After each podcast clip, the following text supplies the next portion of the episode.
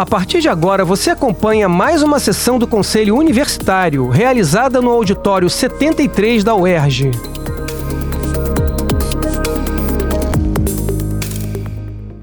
É, bom dia a todas e todos que estão aqui em plenário, que estão online. É, vamos iniciar a nossa sexta sessão ordinária de 2022, tá? É, quero comunicar que os pontos 3 e 4 foram retirados da pauta, meu pedido. É, então, vamos é, iniciar é, pelo expediente. É, por favor, teremos 30 minutos de expediente. As inscrições estão abertas.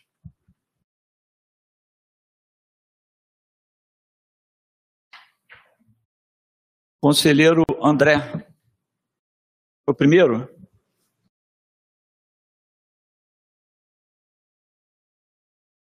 Não entendi.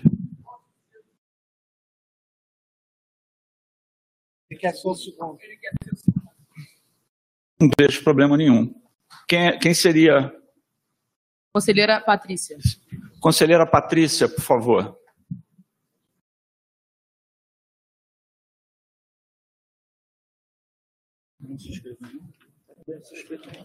Som? Bom dia a todas, a todos, a todos. É, tenhamos aí uma, um bom encaminhamento né, na reunião.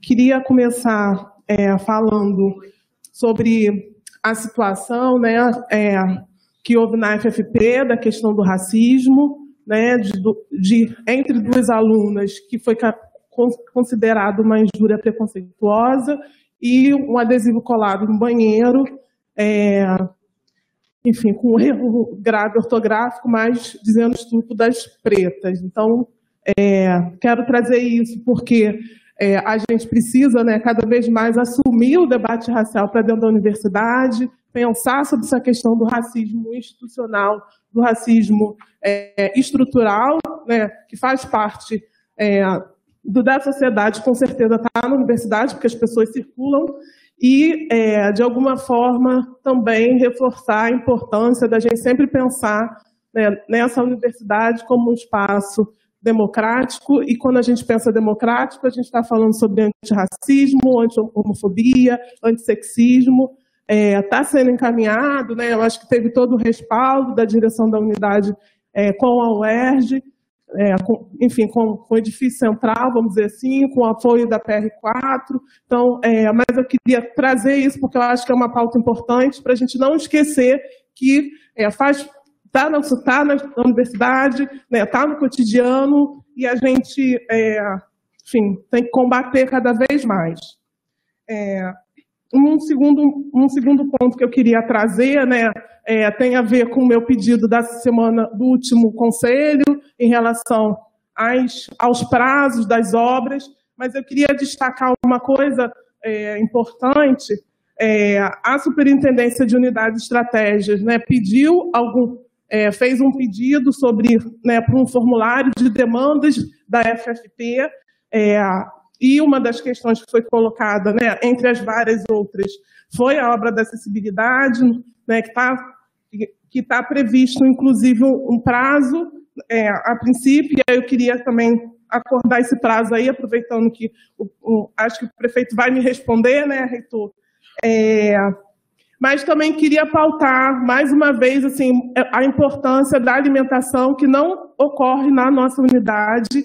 É, Inclusive, nesse formulário foi pedida a possibilidade de ter um, algum tipo de cantina, né, algum tipo de, de é, acesso à alimentação mesmo. Hoje em dia, a alimentação na FFP é, se reduz a uma pipoca, uns salgadinhos que se vende do lado de fora. Então, assim, é, humanamente, não é acessível para os nossos alunos, não é saudável. Então, eu queria é, realmente que a gente pudesse trazer, trazer essa pauta da alimentação, sobretudo na FFP, que se torna cada vez mais importante.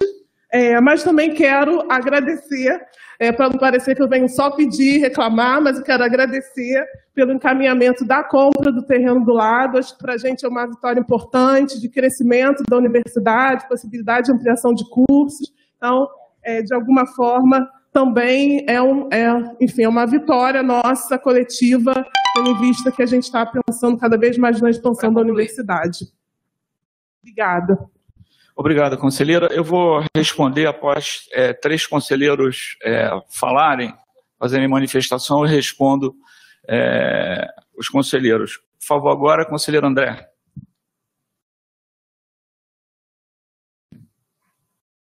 Alô, alô, alô. É, bom dia a todos e todas. Eu quero começar pelo primeiro ponto, magnífico, é, esclarecendo que quando a gente exerce alguma atividade política, é normal que a gente aceite um lado ou outro do jogo político, né? Eu sou centro, eu sou esquerda, eu sou direita. Eu tenho muita dificuldade de me enquadrar nesses lados porque eu prefiro usar minha capacidade de coerência, enfim, de raciocínio. Então, nesse sentido, magnífico, eu queria que o senhor enxergasse como uma contribuição e não como uma crítica ao que eu vou colocar. A gente tem visto nos últimos dias aí algumas vinculações midiáticas a respeito do envolvimento da UERJ no escândalo do CEPERJ, né? E aí, nesse sentido, eu primeiramente eu me sinto muito incomodado quando eu falo UERJ, porque eu sou UERJ.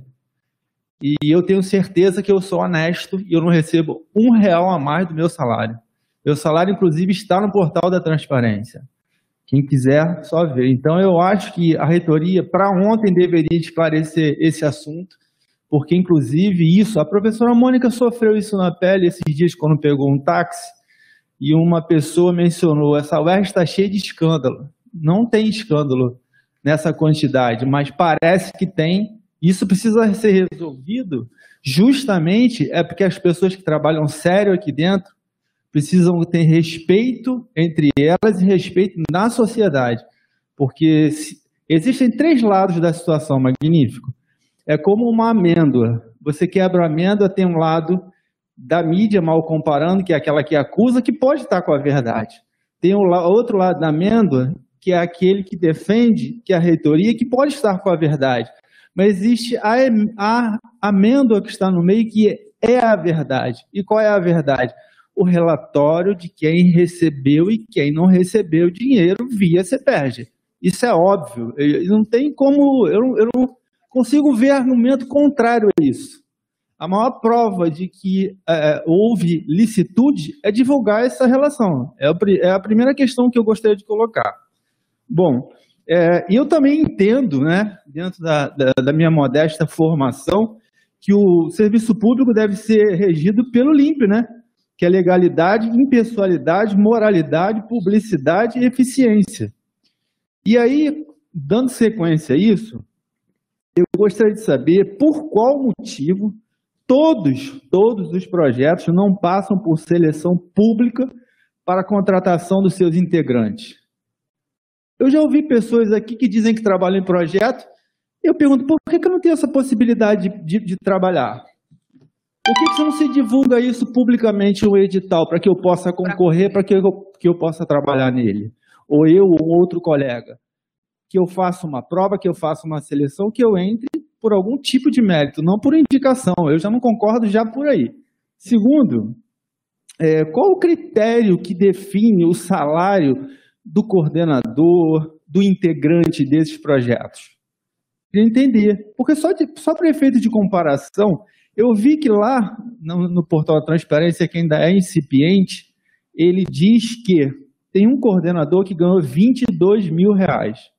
Eu, de curiosidade, fui ao site da SGP. Hoje, hoje, o salário de um professor titular desta casa é 8.955,70. 22 mil reais é mais que o dobro. O dobro. Então, eu não acho isso plausível e não consigo entender e não consigo enxergar nenhum argumento que me convença disso. Eu não consigo. Bom, para finalizar, eu gostaria de dizer que eu estou há 38 meses, desde a Lei 8436 de 2019, aguardando enquadra enquadramento. E certamente o que eu receberei por esse enquadramento é um pouquinho a mais do que essa pessoa recebeu num mês. O senhor acha justo isso, Magnífico? Ah, André, já estou concluindo. O senhor acha justo, André, isso? Não, não, o senhor acha justo, magnífico? A minha pergunta, melhor colocando. Ah, mas não depende da UERJ, depende da, da Casa Civil. Ué, mas não dependeu da UERJ negociar com a Casa Civil para ter o espaço lá de Vaz Lobo, o Ézio Cordeiro, tantos projetos aí que o governo do Estado participa? Por que, que os, a carreira mais simples da universidade está há 38 meses esperando esse enquadramento? Para mim, só tem uma definição: falta de interesse com o mais simples dessa universidade. Para mim, não tem outra explicação. E para concluir, não mais que isso, eu gostaria de saber como foi vinculado na mídia se o senhor Aslan de Souza Coelho recebeu do Observatório Social da Operação Segurança Presente pagamento de, entre 10, de 10 mil entre junho e dezembro de 21. Senhora Fernanda Alves Falker recebeu 70 mil entre junho e dezembro de 21. Wesley Mataus dos Santos Oliveira recebeu 30 mil reais entre novembro e dezembro de 21. Beatriz Goldman Pompeia da Silveira recebeu entre junho e dezembro de 21 35 mil reais. Essas pessoas, segundo a mídia, são indicadas pelo governador nesta casa. Então, a minha pergunta se dá nesse sentido e eu gostaria muito que a universidade divulgasse o mais breve possível essa lista e esclarecesse isso, porque eh, a comunidade é uma comunidade séria de pesquisa e que ela precisa ser respeitada e ela que ela não pode estar nas páginas de corrupção denegrindo a imagem tão, denegrindo uma palavra tão ruim hoje em dia, mas de alguma forma manchando esse trabalho tão bonito que a universidade faz. Eu tenho certeza que um coordenador e um enfermeiro que lutou na frente de trabalho no hospital lá, colocando sua vida em risco, não ganhou 22 mil. Muito obrigado. Obrigado, conselheiro. Por favor, conselheira... conselheiro Gaúcho. conselheiro precisa clicar no fone e depois ativar o microfone, por favor. Conselheiro Gaúcho. Está entrando, Magnífico. Bom dia a todos, me ouvem? Sim. Bom dia a todos e, em primeiro lugar, é, parabenizar o magnífico reitor pela prudência no tema do nosso complexo de saúde. Nós, eu vejo com bons olhos a iniciativa do professor Rufino ao seu lado, mas a gente precisa discutir melhor o tema que envolve pesquisa, extensão, é, tratamento, projetos. A gente tem que discutir melhor com o pessoal do do, da direção do UP, da direção da Piquet Carneiro, que o doutor Rufino vai contribuir muito, acredito eu, que até pouco tempo era diretor lá e modificou bem aquela casa, com a direção também lá de Cabo Frio e nos prepararmos para outros ah, avanços que teremos aí em outro hospital futuramente, se Deus quiser. Então, parabéns aí pela prudência na condução do tema.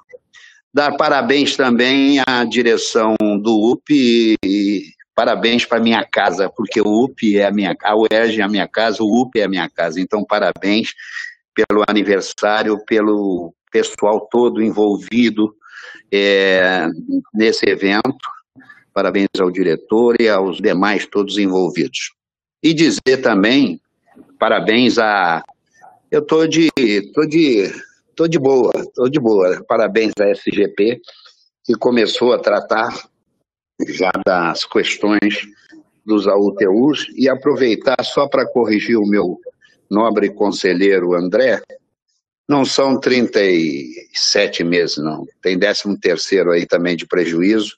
Isso foi em agosto, dariam 36 meses. Nós estamos em setembro, 37, mais três 13 terceiro ou dois 13 terceiro e o proporcional a esse ano, 13 terceiro, isso vai dar em média aí 40 meses para resolver isso. Da lei de 8436 de 2019.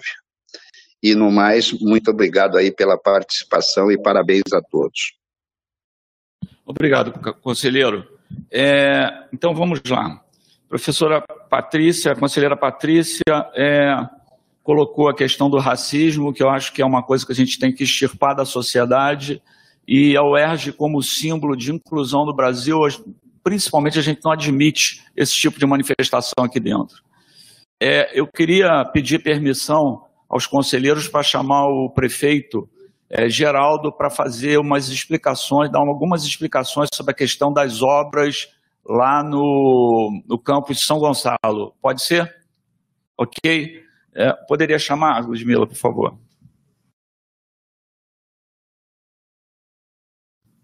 Não vou sentar, alguém sentar ali para vocês poderem ver as pessoas se perguntarem alguma coisa. Pode sentar ali, Geraldo. Ou você, Ludmila, alguém.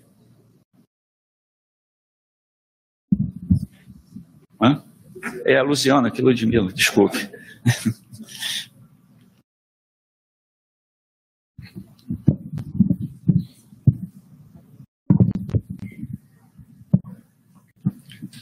Bom dia.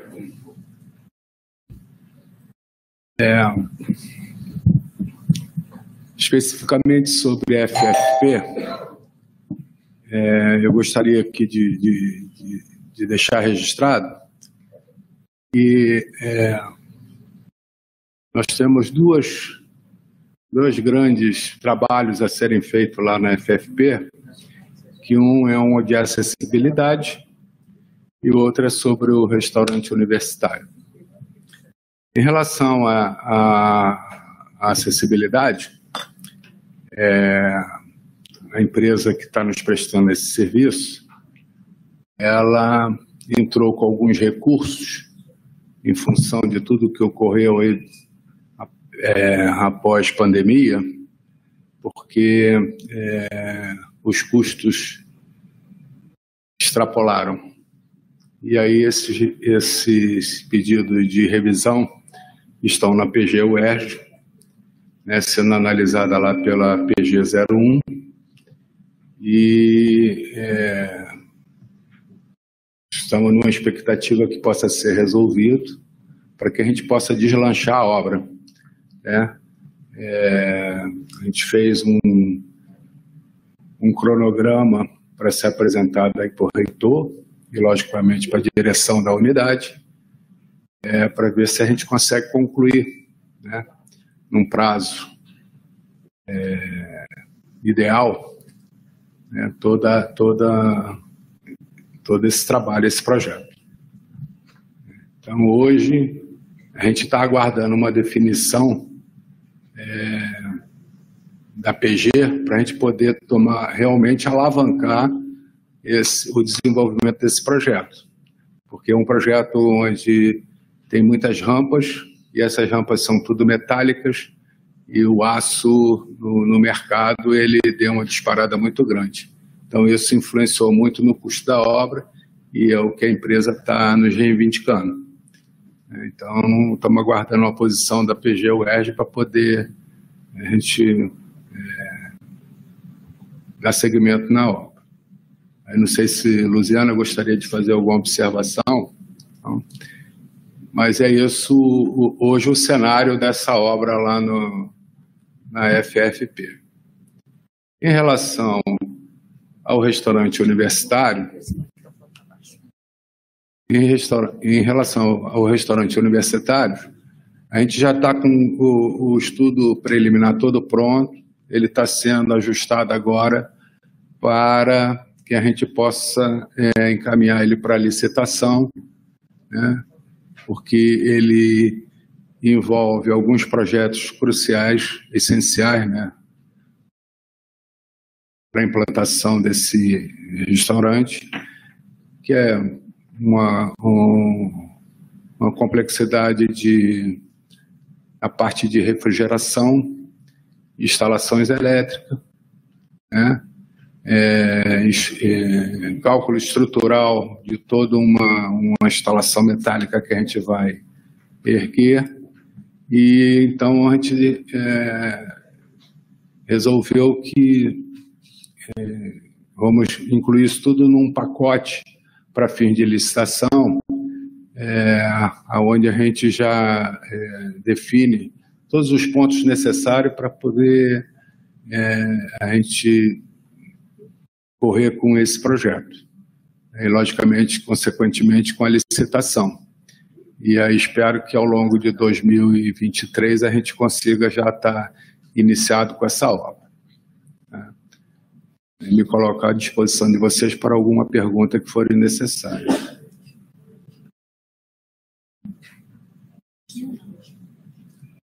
Oi? É, só um adendo aqui que é, é, em relação hoje a, a, FFP tem um quiosque que funcionava como cantina e aí, a gente por questões administrativas a gente está tirando o,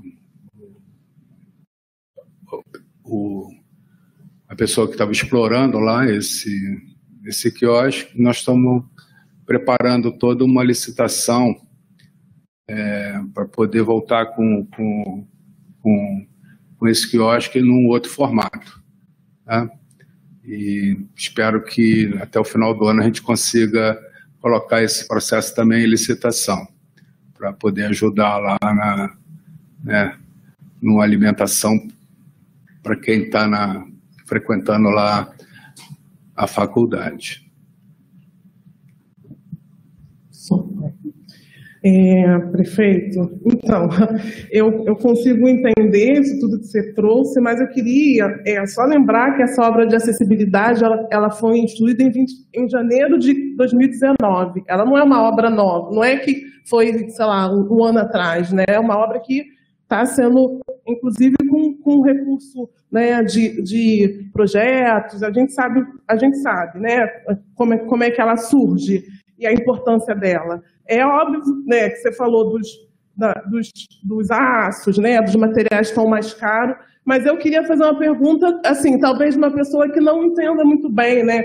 É, porque quando vai, né, você disse que foi para a procuradoria, e aí isso não tem prazo, não tem uma resposta para ser dada, assim, tem que realmente aguardar. Enfim, é uma pergunta que eu coloco aqui para conseguir entender por que, que não se tem uma resposta até hoje em relação a esses prazos e esse cenário da obra, que não é novo, a gente não está falando de uma coisa nova, né? É, em relação ao restaurante também, é, eu queria, na mesma linha, assim, fazer licitação é, até onde eu entenda, não é muito minha área, minha praia, mas até onde eu entenda, tem, tem um prazo também, né? Se licita uma coisa, você tem um prazo para que é, tenha as respostas e se decida qual o melhor lugar. Isso não tem prazo, assim, a, a previsão é 2023 porque realmente essas coisas não têm prazo. Assim, eu, eu gostaria, porque né, quando eu fiz o pedido, eu fiz o pedido pensando nos prazos mesmo. Acho que é importante. Falei isso, né? Você, até trouxe a questão da cantina. A cantina é urgente. A cantina é, uma, é, é para ontem. Não, assim, não dá para esperar 2023 porque as pessoas estão com fome. Elas estão comendo pipoca. As pessoas não podem ficar comendo pipoca, entendeu? Não pode ficar comendo salgadinho. São, são a maioria trabalhadores que vêm que vem para um curso noturno. Então, assim, a gente precisa investir nisso mesmo. É, é tudo para ontem. Não dá para a gente ficar, entendeu? Com esses prazos que a gente não tem prazos. É, só um minutinho. Eu, eu queria pedir ao prefeito é, a questão da PG. Eu vou intervir para ver se a gente consegue apressar isso muito. É, se, esquecendo o fato de estar na procuradoria, se você poderia dar uma previsão é, a partir do momento que o projeto saia de lá, porque é, não tem jeito. Licitação é um problema muito complicado. Às vezes você faz toda a licitação certinha, tem um ganhador, o cara que está em segundo ou terceiro lugar recorre, aí vai para a justiça e a gente não tem muito o que fazer. Você vai parar no Tribunal de Justiça, sai do escopo da universidade. Né? Mas imaginando que a PG já deu, é, cumpriu a sua parte, é, qual seria o prazo da prefeitura para concluir a estimativa de prazo essas duas situações? É, inclusive a questão da, da licitação, é, não só das cantinas, também como dos nossos restaurantes aqui no, no, nosso, no nosso prédio aqui principal, né? Que a maioria deles fechou. Né? Você pode dar uma informação dessa aí para é. os conselheiros? Ok, eu vou passar aqui para a Luziana, porque ela tem os detalhes maiores em relação a essa questão de início é, das obras e prazo para a conclusão do que a gente está discutindo aqui. Bom dia. É, em relação à obra da acessibilidade da FFP, é, o projeto ele teve que passar por uma reformulação, porque a legislação que atende à acessibilidade foi alterada. E é, dentro de uma lógica de projeto que foi feito anteriormente, é, a gente achou que não fosse tão adequado que fosse executado daquela forma. Né? Não sei se você sabe, mas tinha um elevador que ele partia lá da calçada, fazia como se fosse um elevador Lacerda e né, fazia uma passarela até o platô do bloco A. Né? Nós não achamos isso é, é, conveniente, né, em, em termos de, de, uso, em termos de manutenção, nós fizemos alteração né, do partido do projeto e é, é, isso a gente não consegue resolver de um dia para o outro. A licitação aconteceu em janeiro de 2021, né, o contrato foi assinado e a obra foi iniciada em julho de 2021. Só que quando foi iniciado, na, é, a gente já estava com, com, uma defasagem é, financeira e a empresa já entrou com uma dificuldade de honrar com o preço do aço, que efetivamente teve um aumento de mais de 100%. Né?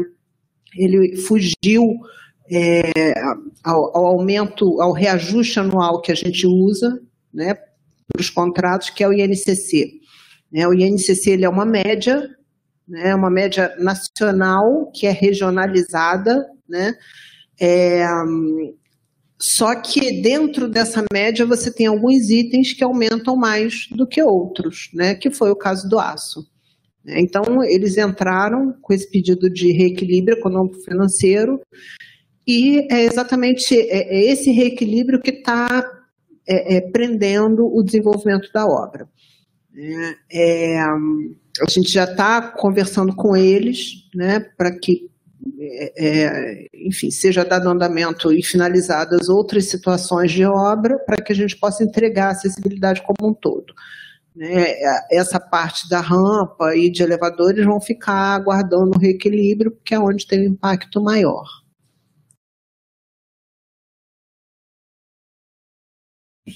Ok. Restaurante.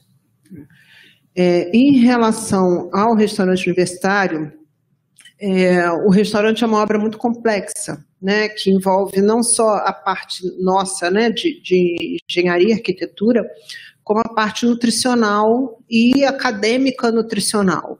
Né? Um restaurante universitário ele não é uma cozinha industrial, né? ele tem um outro enfoque. Né? E com isso participa também a CAAN, é, junto com a PR4, né, no desenvolvimento do, do projeto como um todo. É um projeto complexo, porque envolve é, um, um, um sistema de exaustão próprio, né, é, específico. É, a gente tem câmeras frigoríficas, a gente tem o atendimento a, ao combate e prevenção de incêndio, que também é uma legislação que foi alterada há pouco tempo. Né, então, a gente tem todas essas frentes para atender e nós não temos aqui na, no nosso quadro especialistas, a gente teve que procurar contratar para poder atender a, esses, a essas demandas. É, a gente tem projeto estrutural também, enfim, a gente já está com, com o desenho do restaurante todo pronto, isso já foi apresentado à FFP, a FFP já fez a apresentação à comunidade da de lá, né, dos alunos, enfim. E a gente já está preparando o projeto básico, com, com contratação de, desses projetos que a gente não, não tem especialistas aqui para elaborar e poder fazer a licitação. Tá? É uma obra que vai demandar pelo menos 12 meses de, de, de obra efetiva.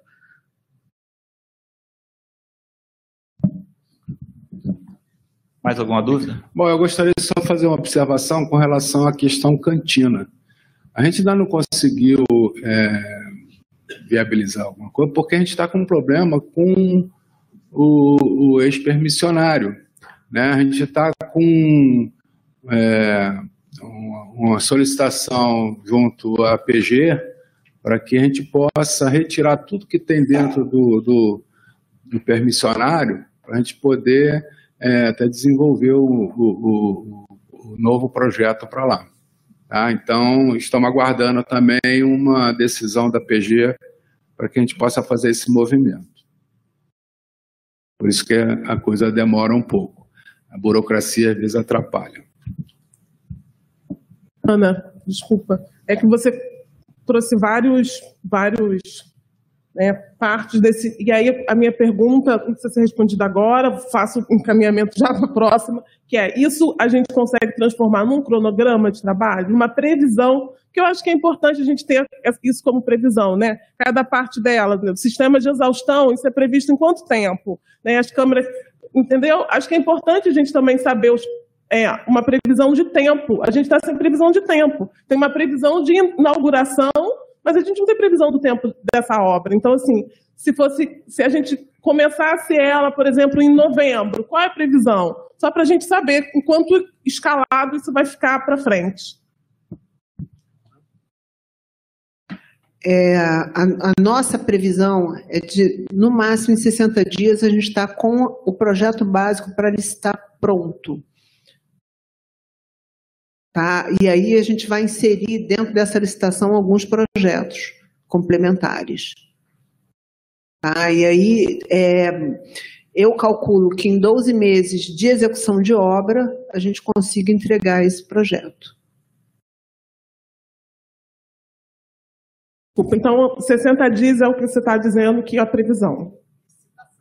A, pra, pra, Então, eu, eu, eu peço à, à prefeitura que elabore um cronograma, entendendo que o, o, a situação é ótima. Saiu tudo da, da PG, vocês já podem realizar, para a gente repassar para os conselheiros. Pode ser? Tá. Ótimo. Ok? Sim. Obrigado pela participação de vocês. É, respondendo ao conselheiro André, é, Primeiro eu queria dizer, André, que como você, eu também vivo exclusivamente do que eu ganho aqui na UERJ. Né? É, em outros momentos, há muito tempo atrás, eu até andei tendo algumas atividades na iniciativa privada, mas há tem muitos anos. E passei é, há já há bastante tempo a viver do meu salário na UERJ. Né? E, e garanto para você que a minha vida é muito simples. É, sobre, é, é, por favor, como é que você descobriu esses valores que essas pessoas estão ganhando? Alô, alô, alô. Isso tem na mídia, no site do UOL. Se você clicar e agora o UOL, escândalo, você perde o R, você vai ver todos esses dados. Até, okay. me, até me surpreendo de vocês não terem conhecimento disso. Me desculpe. Não, não, não. É, é, é pelo sei, contrário. É, se você, você não, não, não tem nem necessidade hoje em dia de. Você vai ver que vários projetos da universidade estão no site e se você digitar o nome das pessoas, você vai saber exatamente o valor de que cada um recebe. É, esse, esse, esse site foi montado pela Dinfo, com a participação do Fábio, é, e, e ele, ele, ele é da exata maneira que todos os sites de transparência do governo funcionam. Né? É, eu não sei exatamente de cabeça, mas a maioria dos, dos, grande parte dos projetos já tem toda a relação das pessoas com os valores. Da mesma forma que qualquer um que queira saber o meu salário, entra lá no site. Deixa eu só terminar, não, depois eu falo para você. Só que, não, eu só queria entra, fazer uma entra lá no site, nessa questão. É, é, isso. É, entra no site, põe o meu nome completo e vai ter, saber exatamente qual o, os meus rendimentos lá, né? No caso, isso não é nem salário dos projetos. Bom, é, todos os projetos, eles é, devem. É, a gente tem que ver o seguinte: projeto desse tipo de descentralização existe em todas as universidades do Brasil, sejam federais ou estaduais. Isso não é uma invenção da UERJ, isso existe. Além disso, isso já existe desde 2010 na universidade. Né? É, o que aconteceu é que, com o advento da lei da inovação, E como a lei da inovação coloca que as unidades de ensino, de pesquisa e inovação são as únicas do Estado que podem controlar, contratar pessoas em caráter é, temporário para execução de projetos, houve uma demanda maior em cima da UERJ por esses projetos. Professor Ricardo Lodge, quando reitor, ele fez o AEDA 13 e o AEDA 17, que aumentaram muito a transparência desses projetos é, e o, facilitaram o controle. Não que existisse qualquer coisa errada anteriormente, mesmo porque essa dúvida nunca foi levantada e tenho certeza que não, não teve absolutamente nenhum problema. Né? É, então, o que aconteceu é que, infelizmente, se o que a mídia fala é verdade, o que aconteceu na, no CEPERJ foi um negócio muito complicado. Diferente do que acontece na UERJ. Os projetos da UERJ eles têm que passar pelo exatamente como está no edital e exatamente como está na lei de inovação. Ou seja, tem que ter um processo seletivo simplificado. Esses processos ocorreram, foram divulgados. É, pediria até depois se o o, o Fábio pudesse dar uma explicação sobre exatamente como funcionou esse processo. E, é, e tem que obedecer isso, isso está no AEDA 13. É. é claro que começaram a haver várias especulações em relação aos projetos da UERJ. E nós, como reitoria, estamos tomando todas as providências necessárias para que isso fique muito bem esclarecido desde a montagem de um site que eu tenho certeza que não tem em universidade nenhuma do Brasil, que as pessoas vão poder acessar e saber exatamente quanto ganha cada pessoa que está participando dos projetos. É, a questão é, do salário, que não é salário, vou chamar de bolsas, na realidade quem determina isso é o coordenador de projeto. E não existe um limite constitucional para determinar esses valores. Isso está na lei. A lei diz que a pessoa só não pode ganhar acima do teto. Né? Essa é uma questão que a gente precisa talvez discutir é, como resolver. Né? Mas isso está na lei. Tá? É, bom, em relação, é, inclusive eu também é, criei uma comissão para vasculhar esses processos e ver se tem alguma coisa é, algum tipo de licitude. Já está nomeada essa comissão com participação de procurador, de professor da Faculdade de Direito, é, que é especialista nessa área, e ela já vai começar a atuar, avaliando todos os projetos, para que não fique nenhuma é, dúvida sobre a licitude. E se tiver alguma coisa errada, com certeza iremos tomar as providências jurídicas. Quero dizer também que o próprio Tribunal de Contas do Estado já nos solicitou todas as informações sobre os projetos. Isso já foi enviado para o tribunal exatamente como eles pediram. Não existe nenhum movimento de tentar é, esconder ou, ou, ou, não divulgar qualquer coisa em relação aos projetos. Em relação à promoção que o senhor colocou, o que acontece? É, a nossa PG já deu um parecer favorável à publicação das promoções. O problema é que as PGs, a PGE, ela determinou que a Casa Civil não deve publicar nenhuma progressão de qualquer órgão do Estado. Então, nós estamos mandando essas progressões para a Casa Civil, mas existe uma determinação da Procuradoria-Geral do Estado que impede a Casa Civil de publicar essas, essas promoções. O parecer da nossa Procuradoria é que são de direito do trabalhador, têm que ser publicadas e já foram enviadas para publicação. Pode, você queria fazer uma opção? Alô, alô. Bom, é, é, eu discordo é, muito frontalmente do, da, das respostas do senhor, embora haja respeite.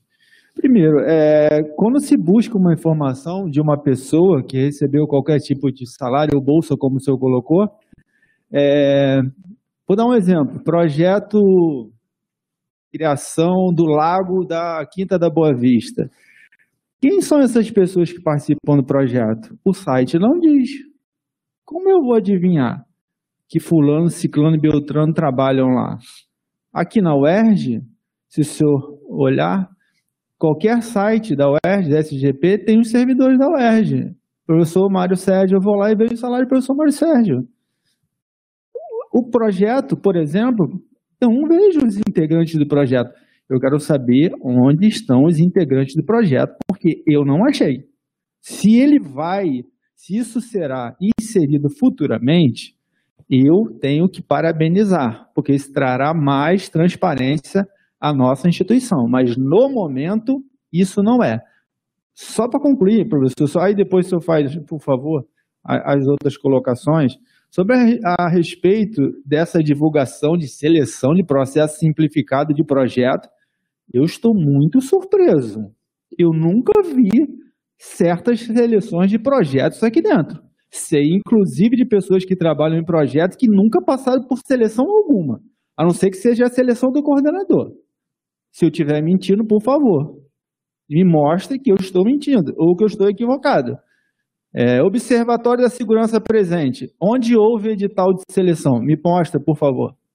Onde está isso? Onde foi divulgado isso? Quando foi divulgado? Quantos se inscreveram? Quais foram os, os critérios para que essas pessoas estivessem nelas? Onde está isso? É, essa é uma outra questão. Para concluir, é, o senhor fala a respeito do, do salário da Bolsa, como queira, desses coordenadores. O limite é constitucional. É constitucional, ok. Mas é moral? É legal? A gente, a gente trabalha numa sociedade onde a moral ela, ela transborda para legal. Essa é a lógica da sociedade, do Estado democrático de direito. Não é o que é legal. A ditadura criou um monte de legalidade.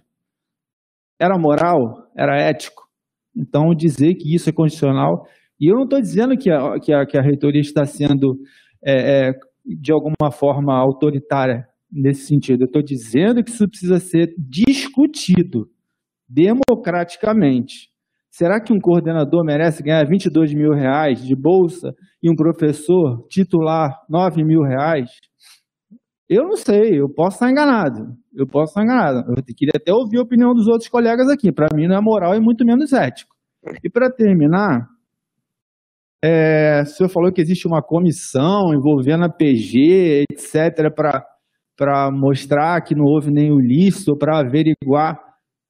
Não é muito mais simples divulgar uma lista de pagamento dessas pessoas? Por que precisa de uma comissão? Por que precisa de reunião? Por que precisa de, de, de simples, pega relatório e divulga quem pagou, quem não pagou. Na minha unidade, a professora Mônica, para comprar um lápis, passa um aperto. Entendeu? Para comprar um lápis, passa um aperto. Por que, que essas pessoas Professor, me entenda, professor, eu não estou criticando a atual gestão da reitoria. Eu estou dizendo que isso não é moral, não é legal. O meu salário é público. Por que, que essas pessoas recebem sem ter divulgação de como elas entraram nesse projeto? Eu entrei por concurso público, como a maioria que entrou, professor. Não existe isso. Isso é a mesma coisa que orçamento secreto, isso é a mesma coisa que funcionários fantasma do CEPEG, professor. Me desculpe, professor, eu não consigo entender isso. Eu já, já eu, eu não tenho mais saúde para viver, conviver politicamente. Eu já disse que não sou mais candidato ao Pé, aliás, estive lá por seis meses como coordenador geral, eleito, não fiquei, saí, vou cumprir meu mandato aqui e sairei. Sairei honrado, sairei honrado daqui, porque eu consegui colocar as coisas que eu acho corretas nessa sociedade. Então, professor, existem situações, a gente trabalha numa universidade democrática, que, aliás, no último 7 de setembro, teve, teve deputado ligado ao Bolsonaro dizendo que tinha que ter intervenção nessa universidade. E se pega uma falha dessa, o senhor vai argumentar o que para ele? Magnífico, eu quero fazer uma intervenção aqui. Me dá a lista de quem recebeu no projeto X. O senhor tem essa lista para dar a ele? Para dizer a ele que aqui não cometeu ilicitude? Entendeu, professor Bruno? Eu, eu, eu não sei, eu, eu, me, eu até me peço desculpa se eu estiver me exaltando, mas eu sou extremamente zeloso com o dinheiro público. O dinheiro público de pessoas de uma sociedade que passa fome. A gente não pode esconder. A gente, se a gente compra um lápis, tem que pegar três orçamentos, tem que isso, tem que aquilo. Por que, que a pessoa que recebe 22 mil reais não diz qual é o critério para receber 22 mil reais? O senhor diz que teve processo de seleção. Não teve, professor. Não teve processo, professor. Por favor, professor. É, conselheiro, eu queria que o conselheiro Fábio explicasse o processo do seletivo, por favor. É, bom dia a todos os conselheiros, conselheiras. Inicialmente, é, a gente tem que fazer uma, uma, uma, revisão sobre o decreto que regulamenta o acesso à informação no Estado. Né? A lei, a, a lei de acesso à informação já, já está em vigor desde 2011, mas o decreto 46475 ele coloca a transparência sobre, é, sobre a ouvidoria. Né? A ouvidoria geral da UERJ ela tem a competência por tocar a transparência da universidade e o faz com muito zelo, tenho certeza disso porque fui de lá. Uh, lembrar também a todos que a transparência ela não envolve só dinheiro, né? ela envolve outros aspectos que não são falados. Né? Como, por exemplo, o decreto determina que o nome das pessoas que trabalham numa sala deve estar afixado na sala, assim como o horário. Né? Então, até fico feliz em ver que outras ações também devem ser feitas sobre transparência né, não só salário, que é o que o pessoal se preocupa bastante e que deve ser motivo de preocupação, obviamente. Né. Quanto aos projetos, é, a gente desenvolveu sim o ProSim, né, www.prosim.erg.br, que é o sistema de seleção simplificado. É, e esse sistema, o Observatório Segurança Presente, foi o primeiro projeto que teve seleção por esse sistema a seleção ela é feita de forma totalmente automatizada, e aí é necessário, talvez, explicar o que o próprio AIDA 13 e AIDA 17 falam sobre o núcleo estruturante. Né? O núcleo estruturante, sim, ele não é feito seleção pelo PROSIM, mas os outros participantes do projeto, a seleção é feita pelo PROSIM. Né? Então, Observatório de Segurança Presente, Laboratório de, acho que de Ações Socioeducativas, é, enfim, tem uma gama de projetos lá e está disponível agora, inclusive com os resultados. Os resultados dos aprovados no projeto estão disponíveis nesse site. Tá? Uh, finalmente, esclarecer que a gente também desenvolveu o Colab, né, colab.erg.br, que ele dá o contra-cheque, não o contra-cheque, mas um comprovante de pagamento para todas as pessoas que trabalham tanto em projetos quanto os bolsistas. Né? E a partir do próximo mês, Magnífico, é, o Colab ele também vai fazer parte do, da transparência. Então, todo mundo que recebe é, qualquer tipo de pagamento via projeto, ou seja lá o que for, isso é lançado através do sistema consolidador da DAF, e esse sistema consolidador ele abastece o Colab. Então vai ser possível é, é, pesquisar a partir do Colab é, os valores recebidos por essas pessoas. Tá bom? Espero que tenha esclarecido aí. Obrigado, conselheiro. É, eu acho que a gente tem questões legais envolvidas, não é uma coisa simples você é, liberar uma lista com o nome de pessoas, valores recebidos, tem implicações, como o conselheiro Fábio falou. Isso, isso já está. É, nós estamos é, fazendo exatamente como o portal do Estado, o portal do Tribunal é, do, do, do TCE e o portal da PGE fazem. Nós estamos trabalhando da mesma maneira, tá? Se algum órgão, aliás, já pediram, né? O próprio TCE já nos pediu, aí é diferente. Pediu a relação de todos com valores, isso nós já enviamos, sem problema nenhum, tá? Quanto à questão é, dos salários, se é imoral, se não é imoral, eu acho que a gente tem que discutir isso dentro da universidade, né? Mas eu peço que todos leiam atentamente o AEDA 13 e o AEDA 17, para compreenderem como o processo funciona a partir da publicação desses AEDAs. Né? Então, tem, tem, tem várias é, explicações que eu pediria que os conselheiros lessem para poderem entender como isso foi regulamentado a partir desses AEDAs. Por favor. Um, minuto, um minuto. É, Fábio, eu tenho certeza que se a gente sair daqui, 99,9% das pessoas nunca souberam desse, desse edital. Para que a gente não é, prolongue mais essa discussão, é, eu peço, por favor, que o senhor traga na próxima sessão o dia que esse edital foi divulgado, que mídia foi divulgada. porque eu tenho certeza absoluta que 99,9% das pessoas não souberam desse edital.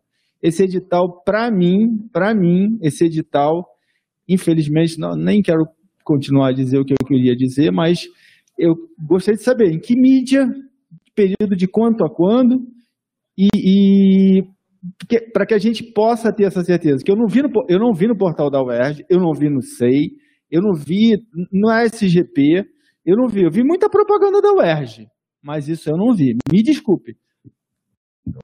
Obrigado, conselheiro. É, eu só queria também fazer uma observação que antes desse, dessa lei da inovação, a maioria desses projetos, na realidade, não vinham para a UERJ, acabavam indo para a Fundação Getúlio Vargas e outras entidades. Eles passaram a vir pela, para a UERJ. Tá? É, seguindo agora. Ok. Conselheiro, é, só para lembrar que o, o papel da, da DINFO nesse processo é tão somente configurar a seleção, tá? A gente não faz a, publica, a publicização disso. A, a, nossa parte é configurar a seleção, e isso é feito, né? Obviamente que outros componentes organizacionais têm esse dever, isso não, não tenho dúvida.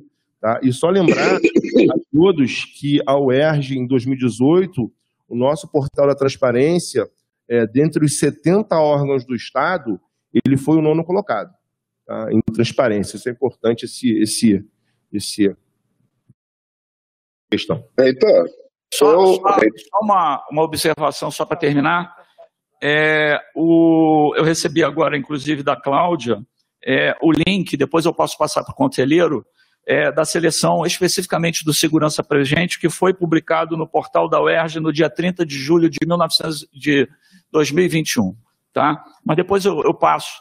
Vamos seguir então, então gente. Heitor, Heitor é, esqueceram de quem está online.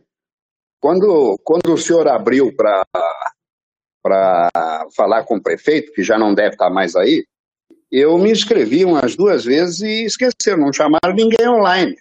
Eu poderia fazer uma pergunta ao senhor agora? Ah, só um minutinho, Gaúcho. É, a gente abriu 10 inscrições até a pedido da última reunião dos conselheiros que não ultrapassasse o tempo é, de expediente. Né? É, mas... Por isso nós abrimos 10 inscrições. Quando ele adentrou ao plenário com a, com a moça, que eu esqueci o nome, eu me inscrevi. Levantei mas, a mão. O nome está aqui na lista como próximo a falar. É, mas ele ainda está por aí? É, ele já falou, tá certo, já falou, já falou. Isso foi expediente. Quando é, o senhor então, abriu. Olha só, Gaúcho, eu vou te pedir para você o falar abriu fora pra, do. Quando fora o senhor abriu para o senhor abriu para inquirir ao prefeito, o senhor Sim, abriu mas... ao plenário todo. E eu estou no plenário online. Sim. E ele não chamou ninguém do plenário para conversar com o prefeito. Mas é simples, eu posso facilitar, se o senhor permitir, e o conselho também.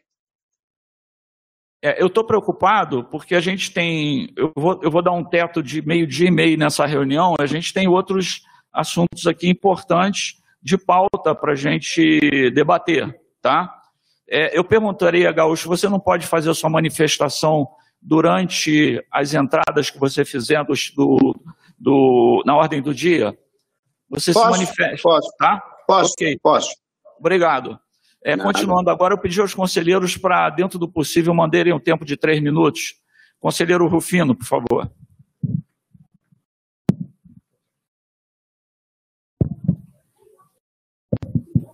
Alô? Ah. É, bom dia, são 11 horas e 9 minutos, né, dentro de três minutos.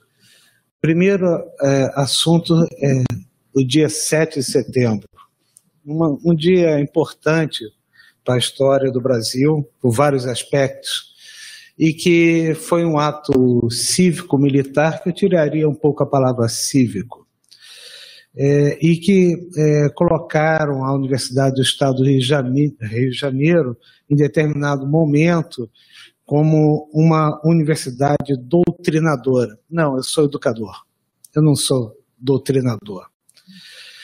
Eu também não prego ódio, eu prego acolhimento. Eu também não prego a desconstrução, eu prego o desenvolvimento participativo. Então, a partir dessa, é, desse pronunciamento desagradável, é, nós estamos na luta. Nós sabemos nos defender. E dentro dessa defesa, é, a Universidade do Estado do Rio de Janeiro tem crescido progressivamente em todas as suas instâncias. A transparência ou visibilidade, ela surge quando há participação. Quando não existe participação, quando, existem nichos, elas, esses nichos devem ser desfeitos. E qual o local máximo de discussão da Universidade do Estado do Rio de Janeiro? É aqui. É aqui que a discussão tem que ser travada. É aqui que as ideias devem ser apresentadas. E é aqui que a gente perde ou ganha. Não ter medo de trazer as ideias. Eu tenho medo quando as ideias não são trazidas. Então, precisamos sim muita transparência em vários aspectos. É, e dentro desse modelo, a gente não é perfeito, a gente erra, mas a gente sabe reconhecer e enfrentar, melhorar, melhorar todos os processos. E dentro dessa melhora dos processos, nós precisamos de todos. E é daqui. É daqui que melhora os processos. Aqui que a gente levanta o sarrafo. Ou abaixa o sarrafo não é de outro local. Então, é, para o, o, grupo que gosta de utilizar a palavra da UERJ sem respeito, é, tenha muito respeito à Universidade do Estado do Rio de Janeiro. Ela respeita a todos. E ela vai continuar respeitando a todos. Mas ela vai enfrentar esse movimento que é fascista e que está tomando o Brasil. Obrigado, professor Rufino. Professora Kátia.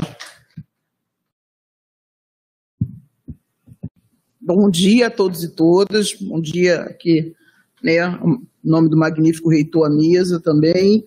É, eu gostaria de, também de fazer duas manifestações. A primeira, né, dialogando com a Patrícia, da FFP, sobre a questão do que aconteceu no, no tema do racismo e que a PR4 né, está acompanhando junto com a, a direção da FFP, inclusive na questão é, que já foi insta, instaurada, a questão da sindicância.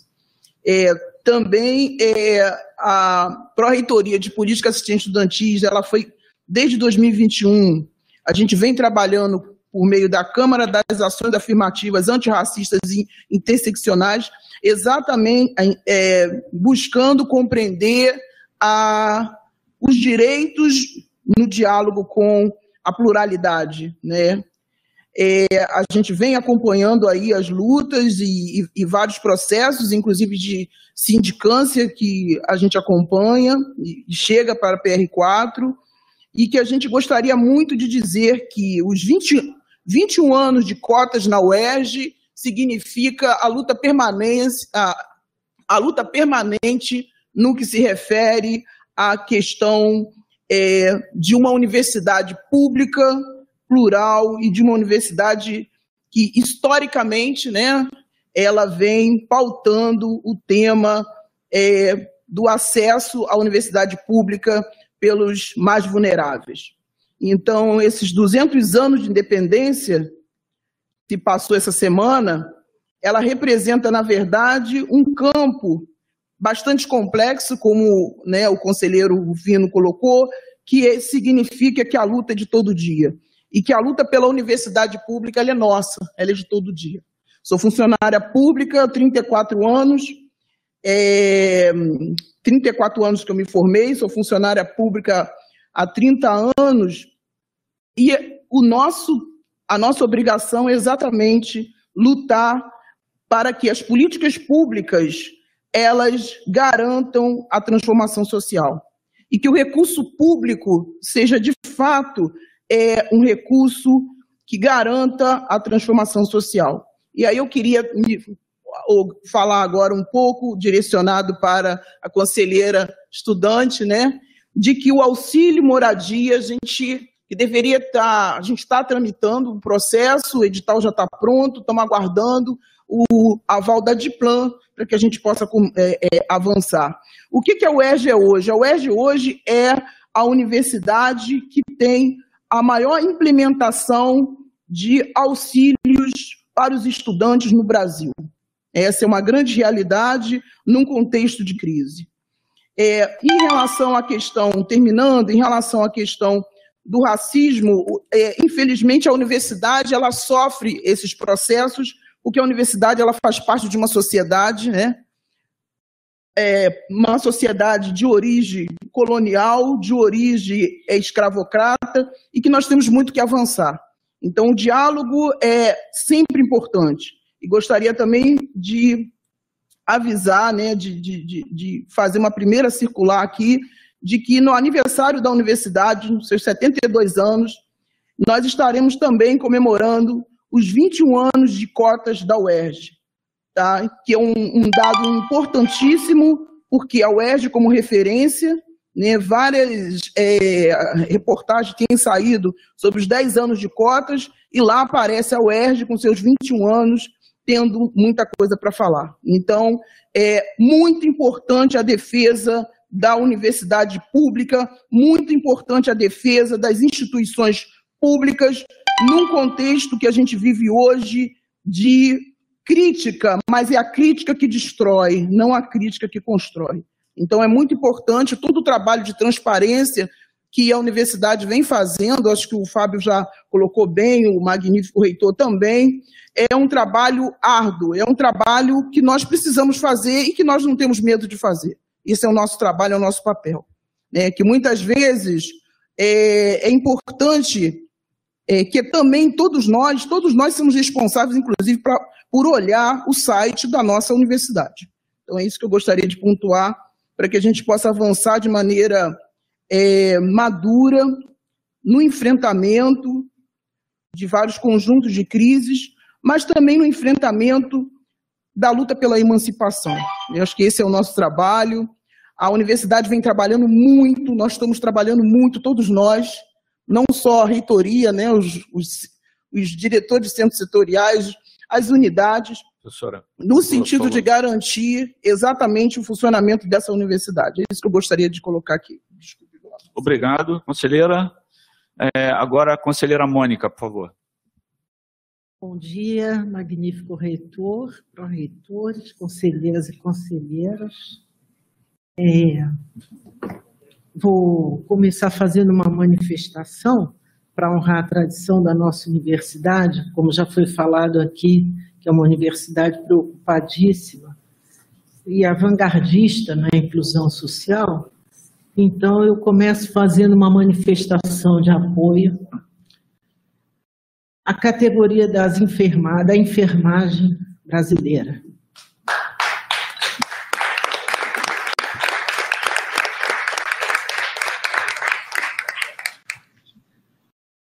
faço, faço aqui bastante constrangida por ter, por ter visto que nos últimos dias um ministro do Supremo Tribunal Federal, mas que é também um professor dessa casa,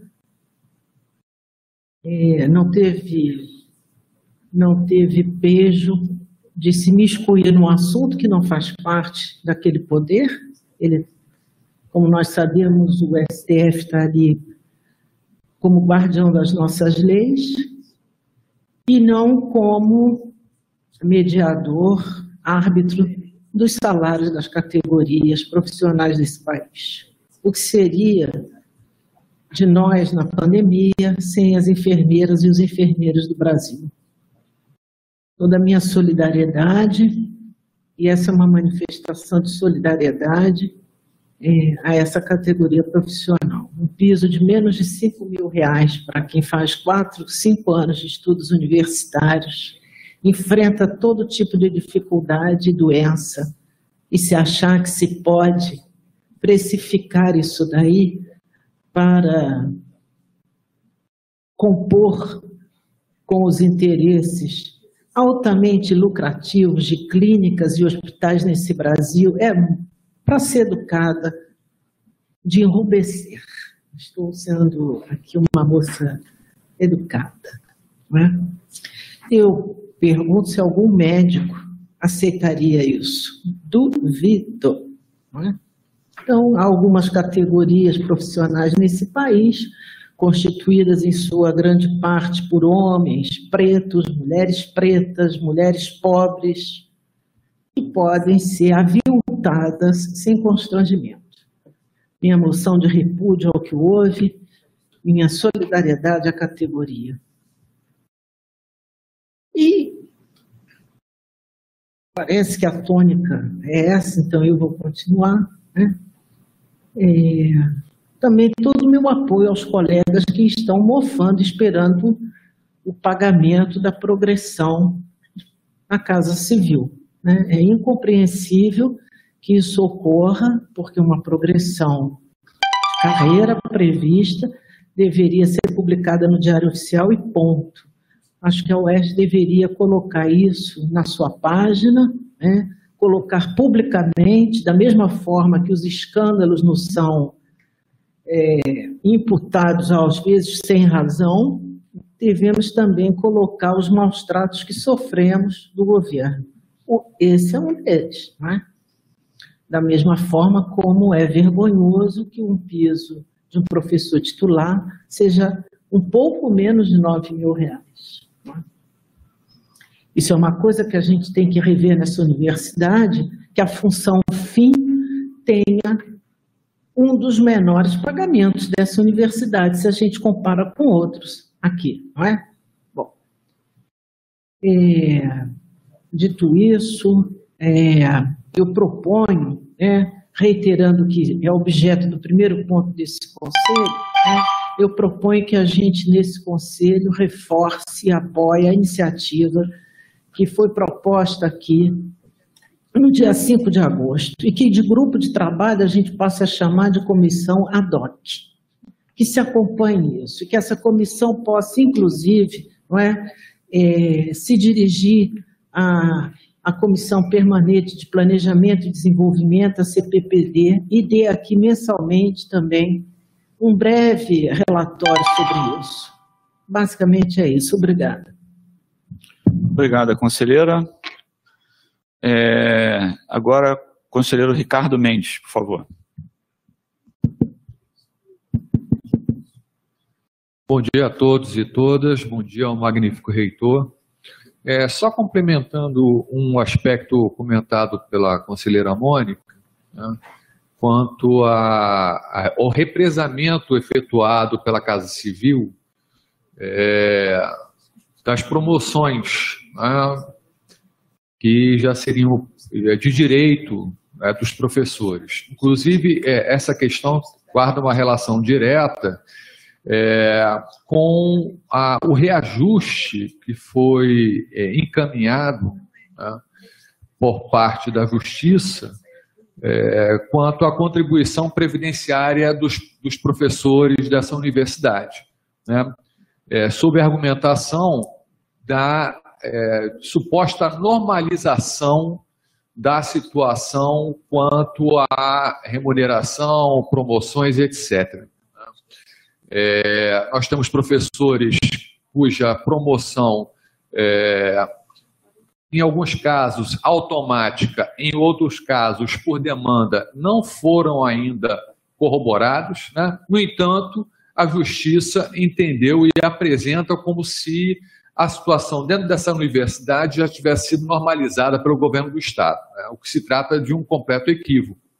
Então, acho, não sei se seria o caso, mas entendo eu que sim, né, de uma manifestação por parte da universidade, da reitoria, né, questionando essa compreensão é, apresentada pela Justiça da normatização, da normalização da situação das, das promoções por demanda ou automáticas. Inclusive, em alguns casos, a, a universidade, a deliberação 13-2017 apresenta que a promoção é automática, mas essa universidade tem solicitado que os professores entrem né, individualmente com a solicitação de promoção. Né? Então, é, fica uma, um contrassenso aí. Né? Quer dizer, a deliberação aponta como sendo uma situação automática, no entanto, é, a universidade acaba por adotar uma postura que reivindica que os professores se manifestem é, quanto a um direito que já é líquido e certo. Perfeito? É, uma segunda questão que eu gostaria de colocar aqui é quanto à, emissão de diplomas né, de pós-graduação é, por parte da, dessa universidade e com a, a indicação de conceito né, é, anterior, conceito é, menor ou maior, mas enfim, é, conceitos que é, estariam desatualizados. Né? A CAPES ela tem postergado sistematicamente a divulgação desses conceitos em diário oficial, inclusive, né, prejudicando uma série de alunos né, que têm é, a possibilidade de indicação nos seus diplomas de uma pontuação que é a correta, né, e que, na verdade, em função do, da postergação dessa divulgação, acaba saindo de forma equivocada. Então, eu gostaria de solicitar esclarecimento com relação a isso e é, solicitar ainda a possibilidade da universidade se manifestar quanto à emissão de um certificado que seria anexado ao diploma. Né? É, o terceiro aspecto que eu gostaria de comentar é relativo à plataforma JSTOR. Né? Isso já foi comentado aqui, salvo engano, há mais de três sessões, e o magnífico reitor chegou a solicitar né, é, para que a Rede Sírios se manifestasse e, e providenciasse, providenciasse perdão, é, devidamente a incorporação dessa plataforma que serviria a um público muito significativo e até agora a situação não foi ainda, pelo menos, divulgada ou é, solucionada. Né? E por último, dado o tempo, é, eu gostaria de questionar mais uma vez quanto ao pagamento por parte do governo do Estado dos auxílios, auxílio educação, auxílio alimentação, auxílio transporte, auxílio saúde, né? é, que é, tornam-se né, é, necessários de serem implementados, principalmente diante de um contexto no qual nós vivemos, que é esse contexto de escândalos do CEP-UERJ, né, pagando em boca de caixa, né, demonstrando que, de fato, o governo do Estado tem recursos. Né, se tem recursos, porque não paga, não, a Casa Civil, mais uma vez, não autoriza é, o pagamento desses auxílios. Eu gostaria de saber como está o andamento disso. Enfim, função do tempo. Né?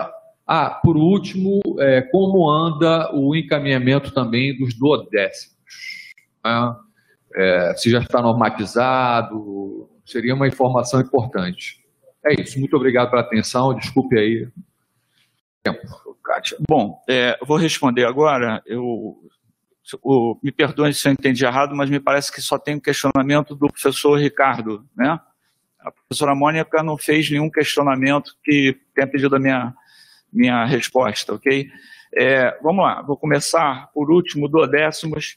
É, o que acontece? A, a, o Estado, desde o ano passado, ele está repassando o orçamento da universidade sem nenhum é, corte, né? É, e teoricamente, a gente pode é, entender que ele fazendo isso, ele está respeitando é, os duodécimos, uma vez que ele está entregando tudo para a gente. É, quanto aos auxílios, a gente continua, é, não é a Casa Civil que não está pagando, é o Conselho de Recuperação Fiscal que está vetando o pagamento. Tá? É uma situação diferente. É, a nossa questão não é com o governo. O governo, no momento que o conselho mandar pagar, o governo não vai fazer nenhuma imposição em relação a isso, porque nós temos o orçamento para pagar. A gente está é numa luta contra o Conselho de Recuperação Fiscal para tentar reverter a decisão deles. Estamos trocando documentos o tempo todo, é, mas eu, sinceramente, eu não tenho como dizer para vocês, ó, vai sair mês que vem, eu vou sair no outro mês. Eu não tenho. Né? A gente está numa briga muito grande com eles. É, em relação às progressões, também eu reforço o que eu falei. A Casa Civil não está publicando por determinação da Procuradoria Geral do Estado. E não, é, não são só as nossas progressões, são as progressões de todos os funcionários do Estado. Não é a Casa Civil, é a Procuradoria Geral do Estado. É, quanto à plataforma, eu, eu, eu não, não tenho essa informação aqui, eu vou tentar falar com a diretora da Rede Sirius para durante o, o nosso, é, a nossa plenária aqui eu passar essa informação. Eu queria que o professor Alex é, explicasse a questão do conceito, por favor. Conselheiro Ricardo, é, é, bom dia a todos. É, a questão do conceito agora, dessa última avaliação da CAPES, a liberação não foi oficial. Nós estamos proibidos, efetivamente, de divulgar qualquer conceito novo. Eu não sei se a, a questão que o senhor colocou vai nesse sentido, mas é, nesse momento nenhum conceito novo pode ser, pode ser colocado à disposição, porque efetivamente está restrito por questão judicial. Mas, por favor, você poderia me explicar de novo é, a questão, só para ver se eu entendi exatamente a sua colocação? Perfeito. É, são conceitos é, é, de cursos é, desde 2012 até 2017. São é, diplomas emitidos né, é, com conceitos desatualizados por conta da, da, não, da, da CAPES ter publicado em diário oficial somente em data posterior. Então, vamos dizer, um curso passa, é, como o curso de História, né, o uhum. programa de pós-graduação em História, passou de 2012 para 2013, conceito 4 para o conceito 5.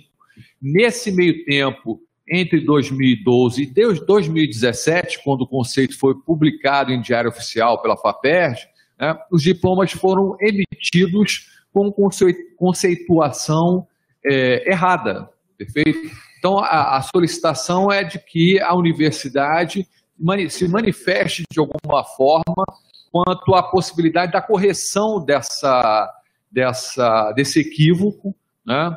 É, ou via uma declaração que poderia ser anexada ao diploma, ou via emissão de novo diploma sem ônus para os pós-graduandos. Entendi. A gente, a, acho que seria a, a, solução correta seria, então, nesse caso, a gente consultar o DPG e verificar se é possível fazer essa, essa alteração.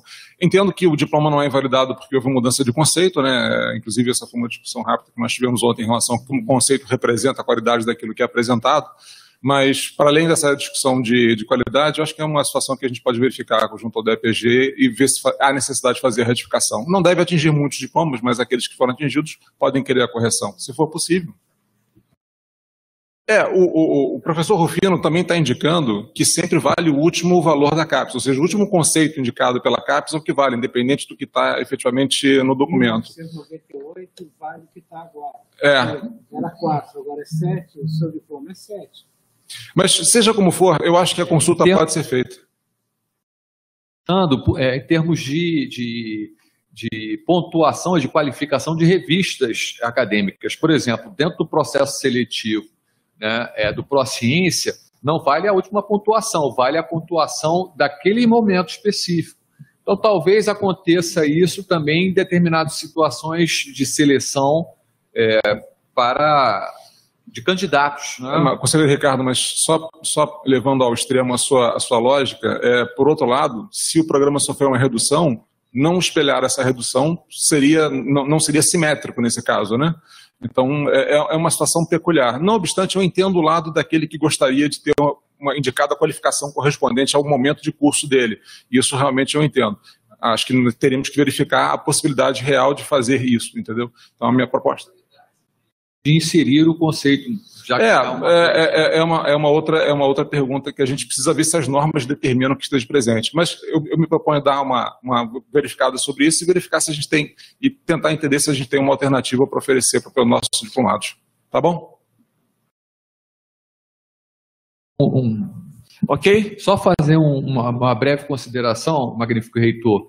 É, eu sei que o governo do estado tem pago, né, tem colocado os, os valores demandados pela universidade, é, o que, de certa maneira, é, aponta para a informalidade do cumprimento do DODES. né? Mas, uma vez que está na, que está na lei, é, seria importantíssimo que esse procedimento fosse institucionalizado. né? Nós temos várias coisas que estão na nossa Carta Magna, na Constituição, né, e que não foram institucionalizados por completo é, e acabaram se perdendo. Vige na atualidade hoje. é. Bom, enfim, não vou entrar em detalhes. Mas Ok. é, eu acho Nós que é vamos importante. sempre lutar pelos nossos direitos, com certeza. É, faltando agora três conselheiros, vou pedir que, na medida do possível, respeitem o tempo, porque nós já estamos com mais de uma hora de, de é, expediente.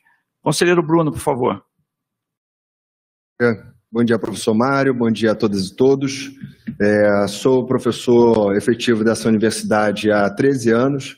É a primeira vez que exerço um cargo é, nessa universidade pelo voto direto e me manifesto aqui, é, exerço o cargo e as minhas funções docentes e continuo disputando os editais e as pesquisas, etc.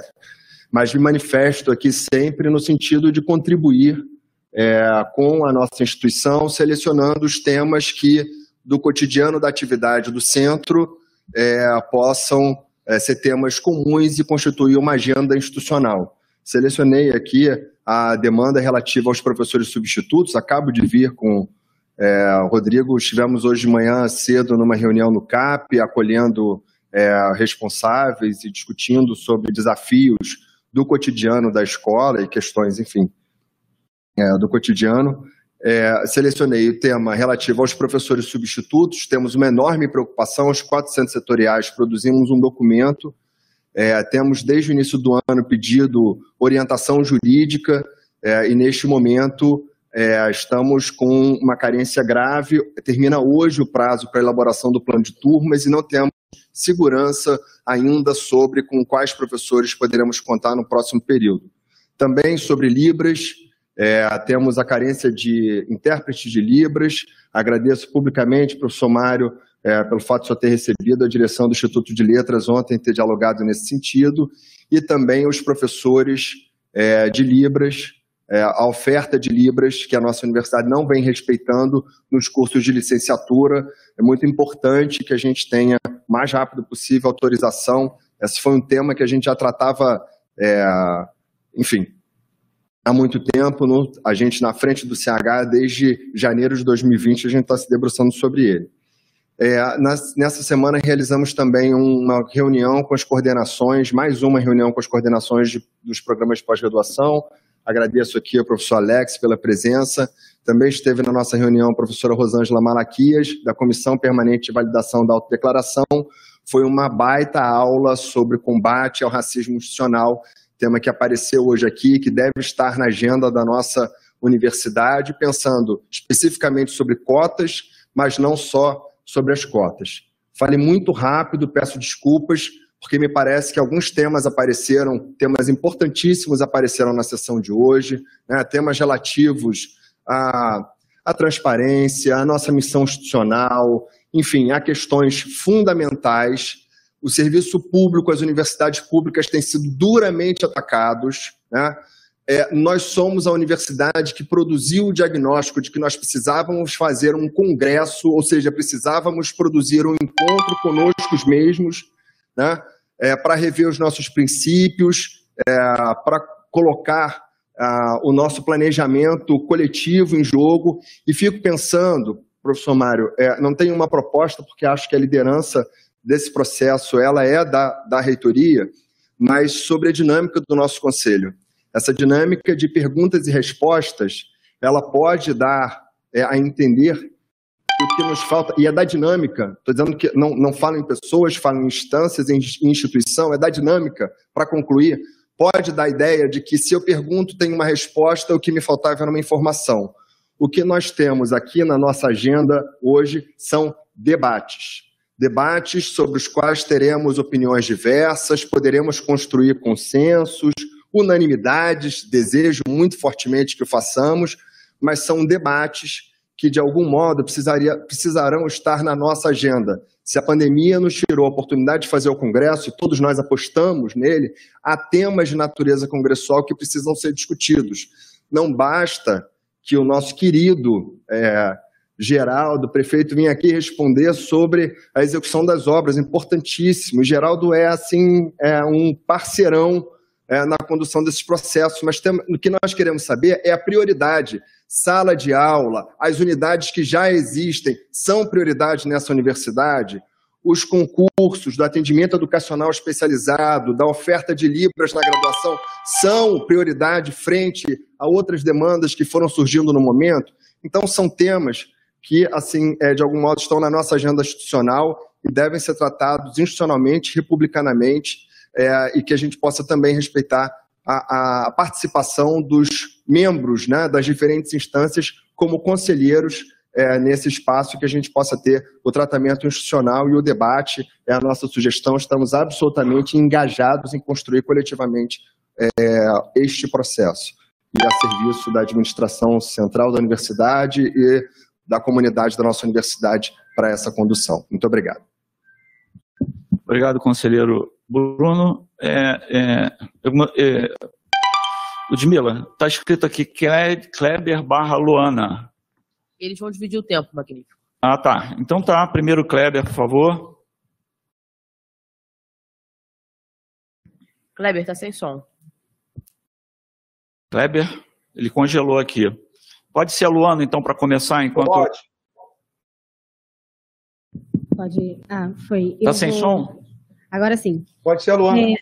Bom dia, todas e todos. Cléber, eu... por favor, é, só um minutinho. É, procura acertar seu som. A Luana vai falando enquanto isso, por favor. Tá sim, Heitor, obrigado. Bom dia a todas e todos. Eu gostaria primeiramente de agradecer ao meu companheiro Kleber por dividir o tempo. Não vou ser, não vou me estender.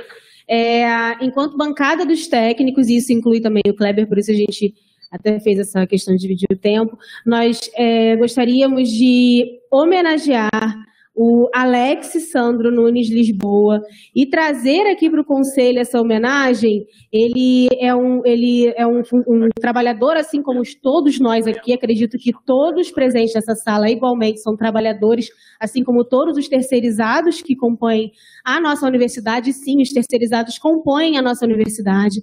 É, essa homenagem ao Alex é, ele, com 44 anos, faleceu no domingo, é, mais de 20 anos de serviço para essa universidade, e a contribuição dele, é, nós conversamos com os familiares, que obviamente estão num momento muito delicado, ele faleceu muito cedo.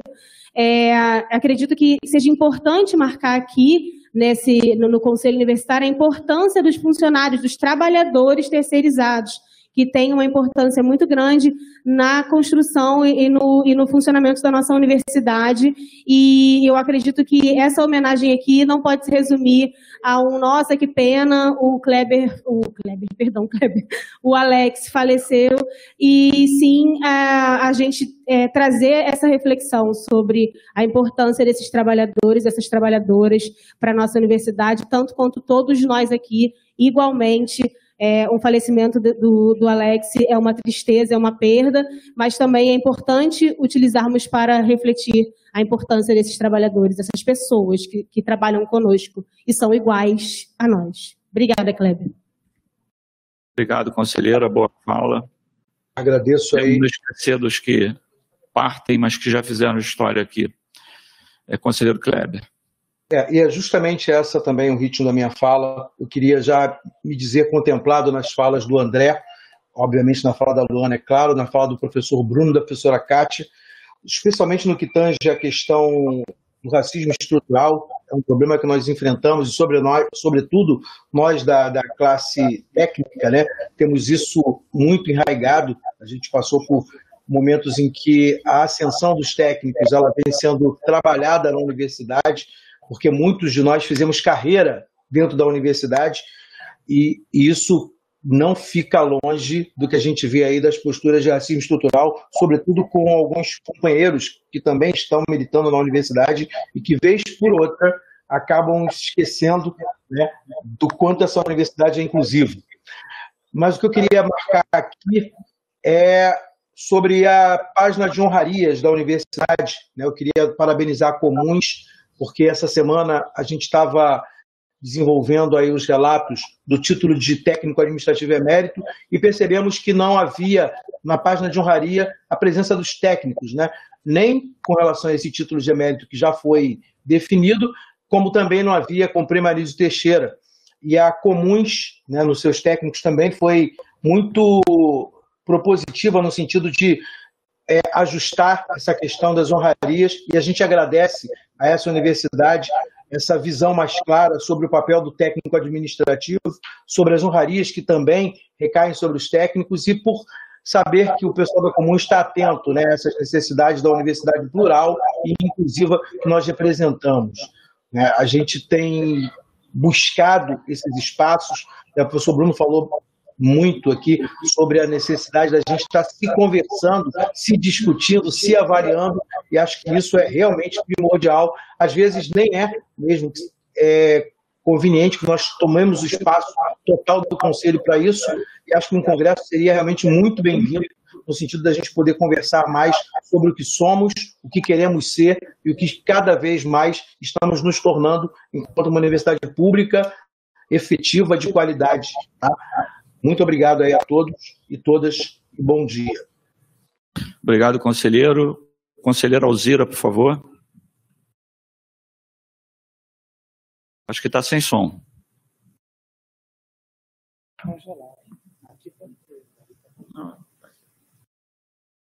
Conselheira está sem som. É, eu, eu, eu vou pedir o seguinte, conselheira, enquanto a senhora prepara o seu som, ajeita, é, eu tive uma solicitação da Ludmila, que quer fazer uma homenagem singela. Por favor, Ludmila.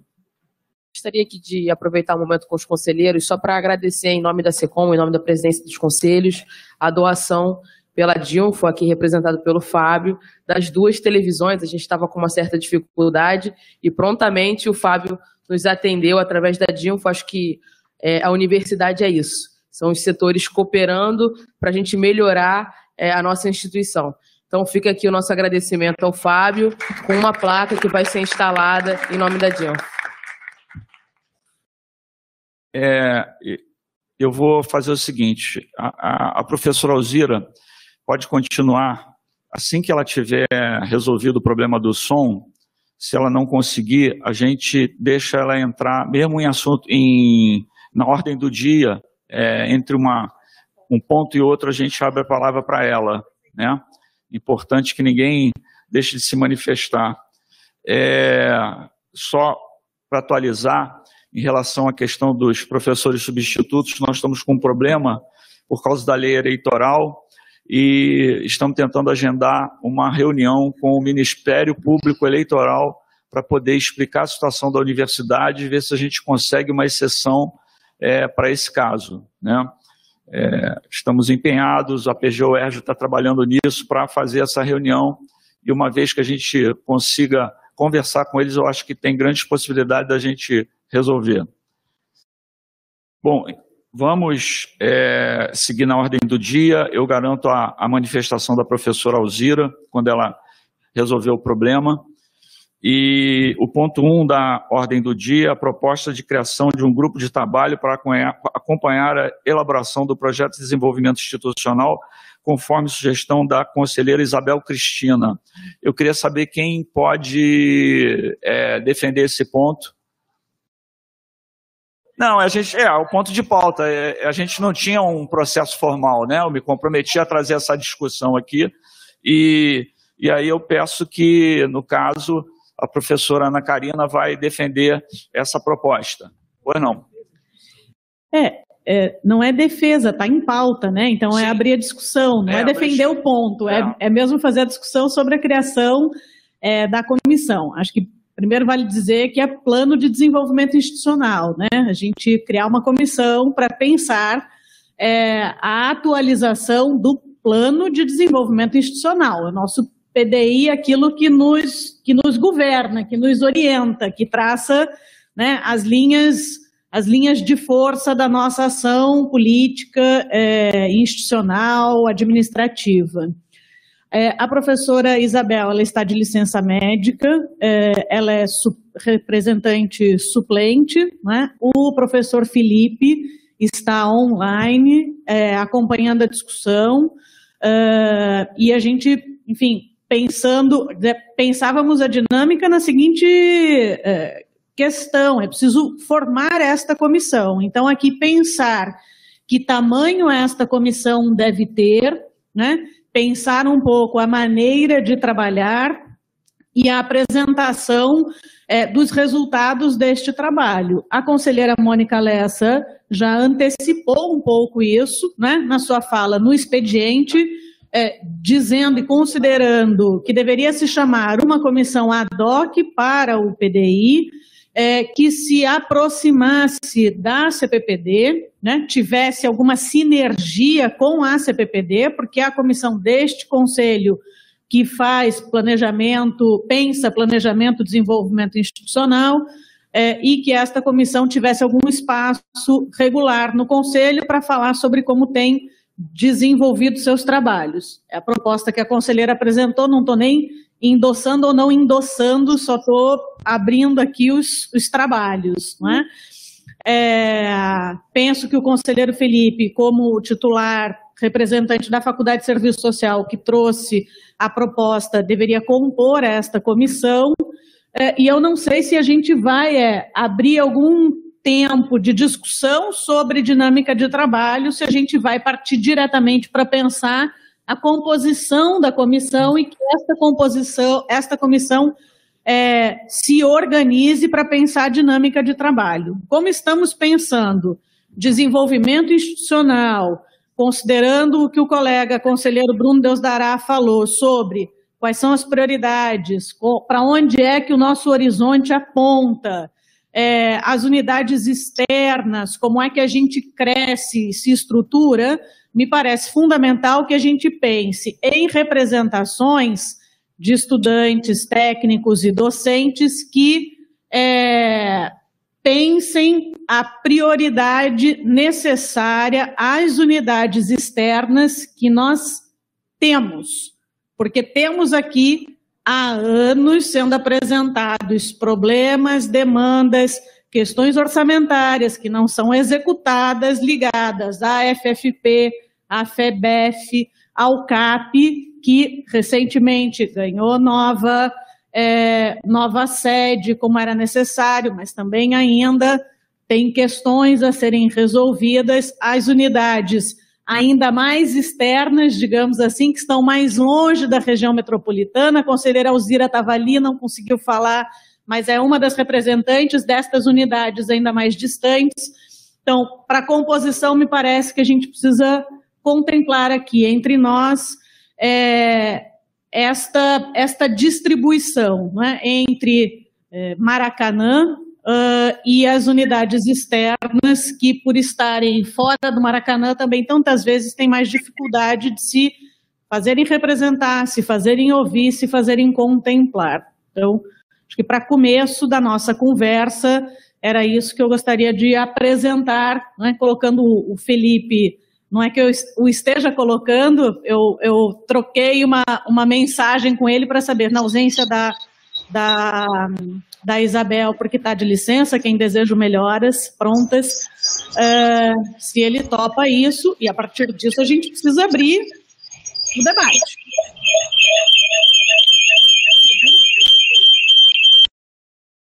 É, obrigado, conselheira. Eu só queria fazer um, um esclarecimento. Na realidade, é, existe uma comissão, quer dizer, existirá uma comissão para trabalhar o projeto de desenvolvimento institucional instituída pelo reitor. Né? É, isso sempre ocorre. né? assim foi o último. É, a proposta é criar uma comissão para, para acompanhar o tratamento, o, o, trabalho desta comissão e trazer para o conselho, é isso? Só para eu entender bem. Porque existe a comissão que será criada pelo reitor. Proposta fechada. Sim, sim. Tá. Então vamos debater. É, inscrições estão abertas, por favor. Conselheiro Rodrigo, é o próximo. Boa tarde a todos e todas que nos ouvem, companheiros, conselheiros que estão aqui, estão aí na, é, nos acompanhando no modo virtual, que mais uma vez mostra a dificuldade, né? Enfim, teria que. Ficou também em, sessões anteriores desse conselho a gente reavaliar se a gente ia manter esse, é, esse formato híbrido, né? Bom, mas é, na minha fala talvez eu consiga é, responder um pouco o, o, questionamento que o Magnífico Reitor traz ali, né? E provavelmente as falas que seguirão também vai, vão trazer também alguns esclarecimentos. A gente tem a comissão própria de avaliação, chamada CPA. A CPA ela é organizada a partir de uma AEDA do reitor, e dentro da CPA uma das tarefas da CPA é a construção do, do Plano de Desenvolvimento Institucional, que faz o papel de um plano plurianual. Ele define, dentro de uma escala de quatro ou cinco anos, varia de universidade para universidade, quais são as prioridades né, da, que, que a comunidade acadêmica aponta para, para os anos, né, para os quatro anos que vêm pela frente. Isso define não só prioridades orçamentárias, mas também prioridades acadêmicas em todos os eixos que a universidade está envolvida. Então, historicamente, a UERJ faz isso por dentro dessa comissão própria de avaliação, que é a CPA. Logo no início da gestão, é, a gente começou a, a, a, questionar se realmente não seria atribuição demais para uma comissão própria de avaliação ainda propor um PDI. E se a gente avaliar o que tem sido o PDI nos últimos anos, ele tem sido quase como uma reprodução de um ano para o outro, e muito pouca capilaridade, né? A comunidade ela quase não acompanha como ele é construído e muito menos para onde ele aponta. E como foi uma proposta dessa reitoria de trazer orçamento participativo, eu participei de forma muito ativa no primeiro ano da gestão nesse sentido, a gente internamente avaliou que não tem como fazer um orçamento participativo sem um planejamento participativo. E o que, que cabe ao Conselho Universitário nesse processo? Né? O reitor tem razão. É a partir de uma comissão é, nomeada pelo reitor que vão se, vai se construir um próximo plano de desenvolvimento institucional, assim como tem sido feito nos últimos, nas últimas versões. A ideia é que o Conselho Universitário se debruce sobre uma resolução que defina um novo ciclo de construção do PDI. A questão é revisar este procedimento magnífico. É, e que a comissão nomeada pela reitoria, ela simplesmente seja uma comissão que ajude a organizar o processo participativo dessa construção. É um baita de um desafio, não é uma coisa simples, é uma coisa que tem que ser trabalhada. Então, a ideia desta comissão agora, e ela tem que ser ampla, ela não pode ser resumida só na CPPD, é que a gente pense, comece a elaborar um, é, é, uma minuta de resolução que vai definir como que o ciclo do PDI vai ser, vai ser construído. Então, como é que nós vamos construir isso de forma mais participativa? Porque com participação os acordos vão sendo feitos. A gente vai fazer previamente os encaminhamentos do que a gente deseja para a instituição para os próximos anos. Isso com mais participação você consegue engajamento. Com engajamento, a gente vai transformar este planejamento numa realidade, que aí vai envolver todos os temas, orçamento, a parte acadêmica, a parte de gestão, etc. Então, a proposta né, que eu coloco aqui, né, e agora estou colocando uma proposta mesmo, é que seja criada uma comissão né, com diferentes tipos de conselheiros, que, que representando não só técnicos administrativos, estudantes e docentes das diferentes áreas, também das unidades administrativas, que depende muito da interlocução entre as unidades administrativas para que isso seja, para que isso funcione, e que a gente pense com calma numa minuta de resolução para trazer de volta para esse conselho para a gente aprovar ou não essa minuta, para a gente pensar o ciclo de construção do PDI. Então, a proposta a princípio é, seria essa. Obrigado. É, conselheira. Cons... Só um minutinho, por favor. Conselheiro Carlos Felipe, por favor. Oi, pessoal, bom dia. Vocês me ouvem bem? Imagino que sim, né? Se vocês não estiverem ouvindo, vocês vão me avisar e eu vou ficar falando sozinho. É... Então, a minha inscrição é para fazer uma apresentação da proposta, corroborando com o que Rodrigo e Ana Karina já, já apresentaram em linhas gerais. Né?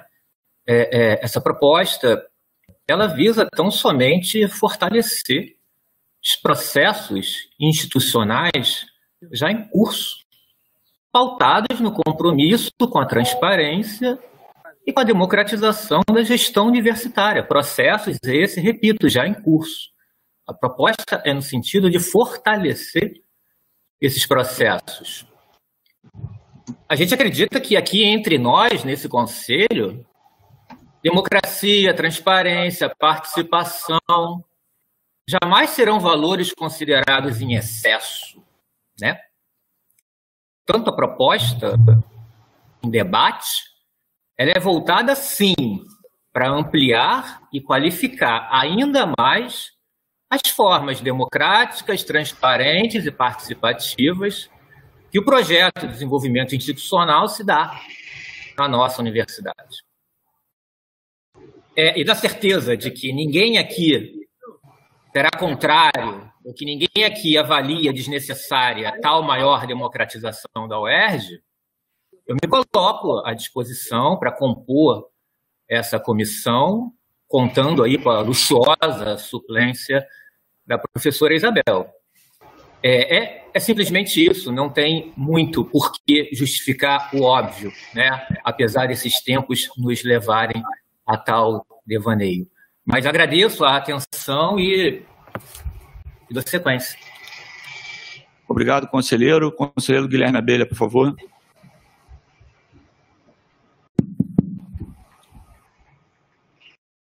Boa tarde a todas e todos.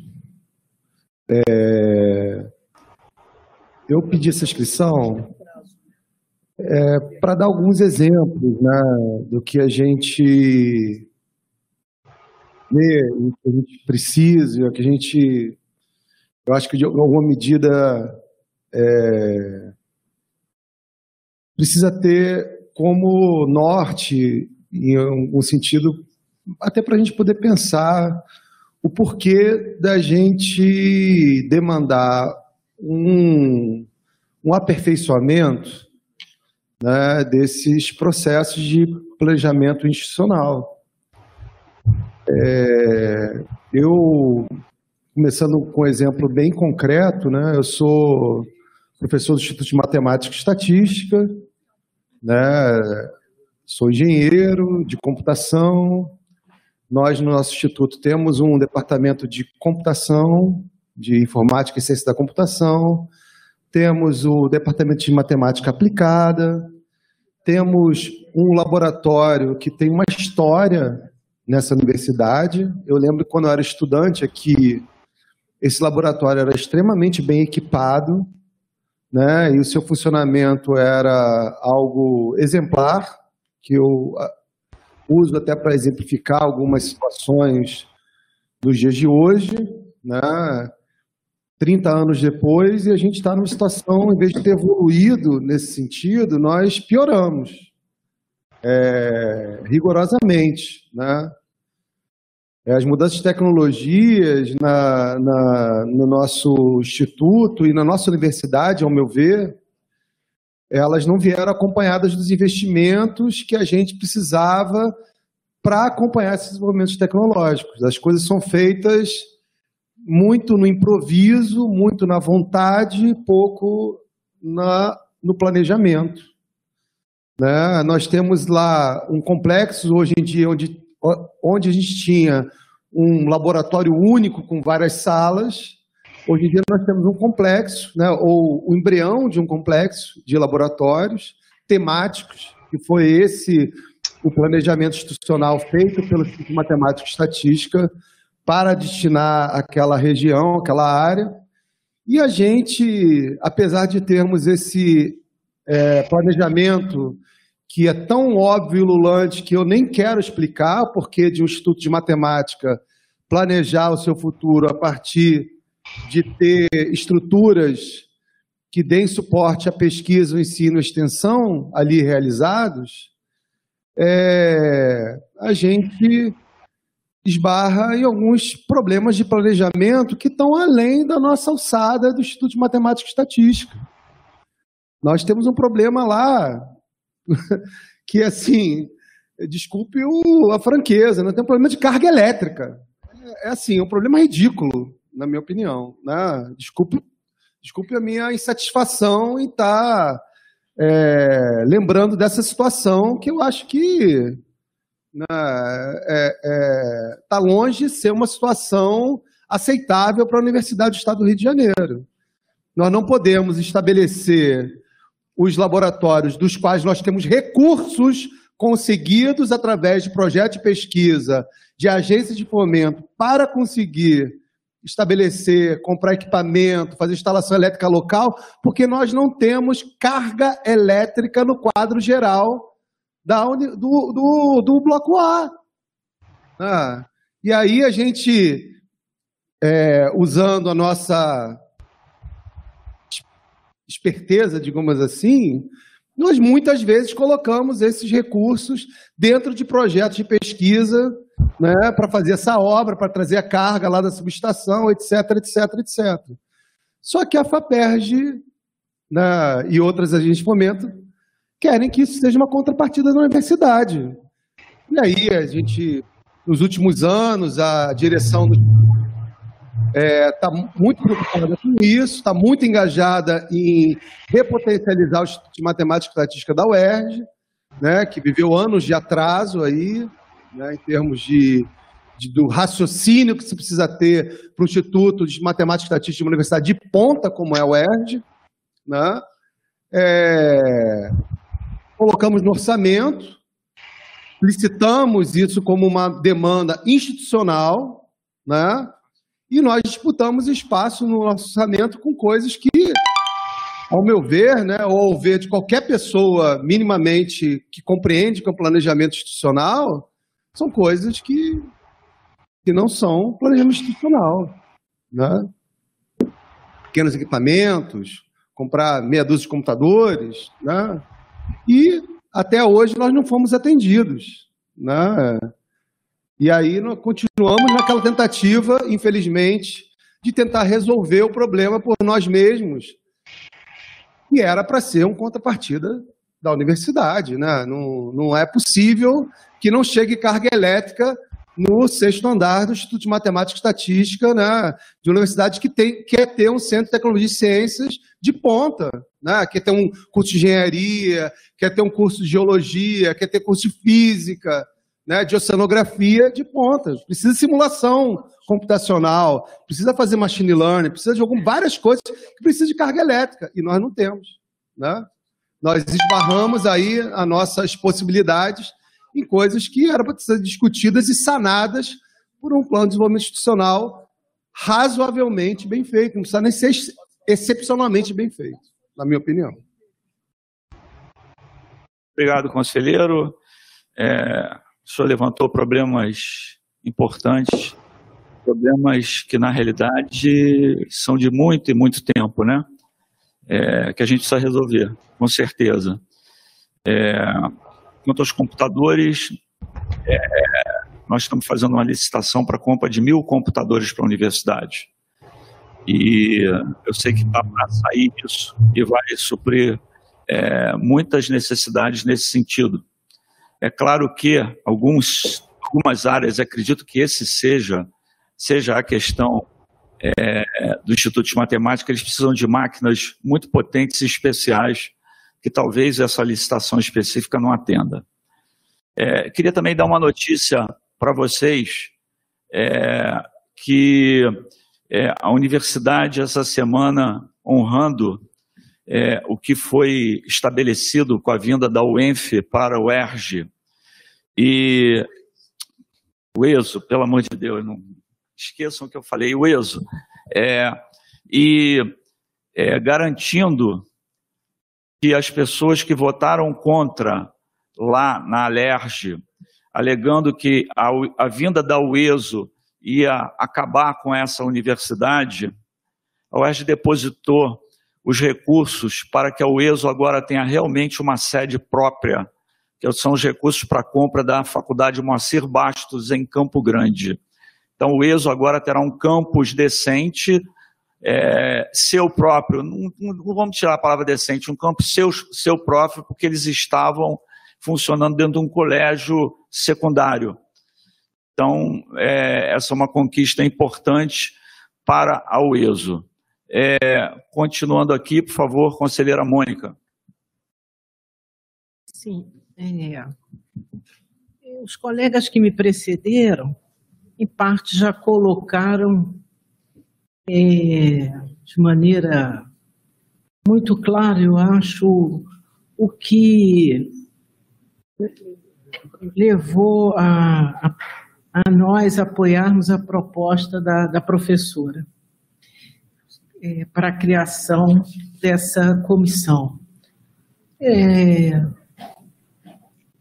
qualquer estrutura muito grande, ela tem uma dificuldade de capilaridade, ou seja, o que a gente viu aqui foi justamente pedidos de informação, que a correia de transmissão funcionasse de maneira mais rápida. Né? É, se isso acontecesse na universidade, como todos pretendem, e todos trabalham para isso, a gente não teria perdido, perdido uma hora conversando todos sobre o mesmo tema. Então, acho que a primeira coisa é a gente entender qual é o nosso problema, né? Para a gente poder fazer as perguntas certas. O nosso problema é que mesmo nós, sendo bastante ativos, é, porque somos conselheiros, né?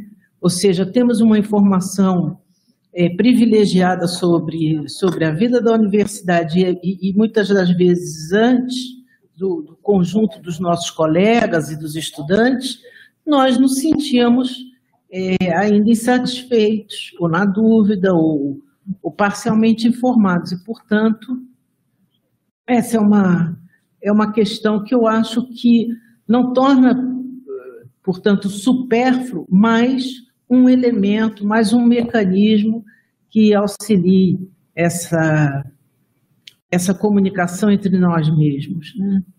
E que permita que mais dentre nós possamos falar sobre os temas que a universidade tem enfrentado. Né?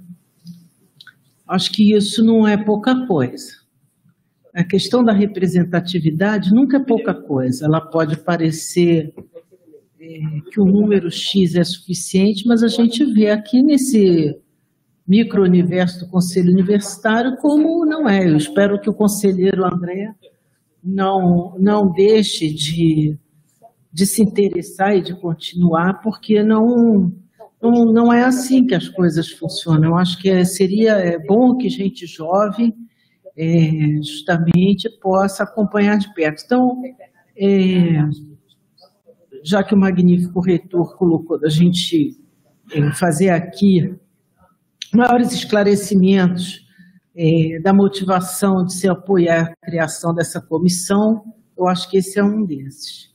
Fortalecer os processos, como já foi dito pelo conselheiro Carlos Felipe, pelo conselheiro Rodrigo, propondo é, justamente se revisar os procedimentos de construção desse ciclo, ele falou.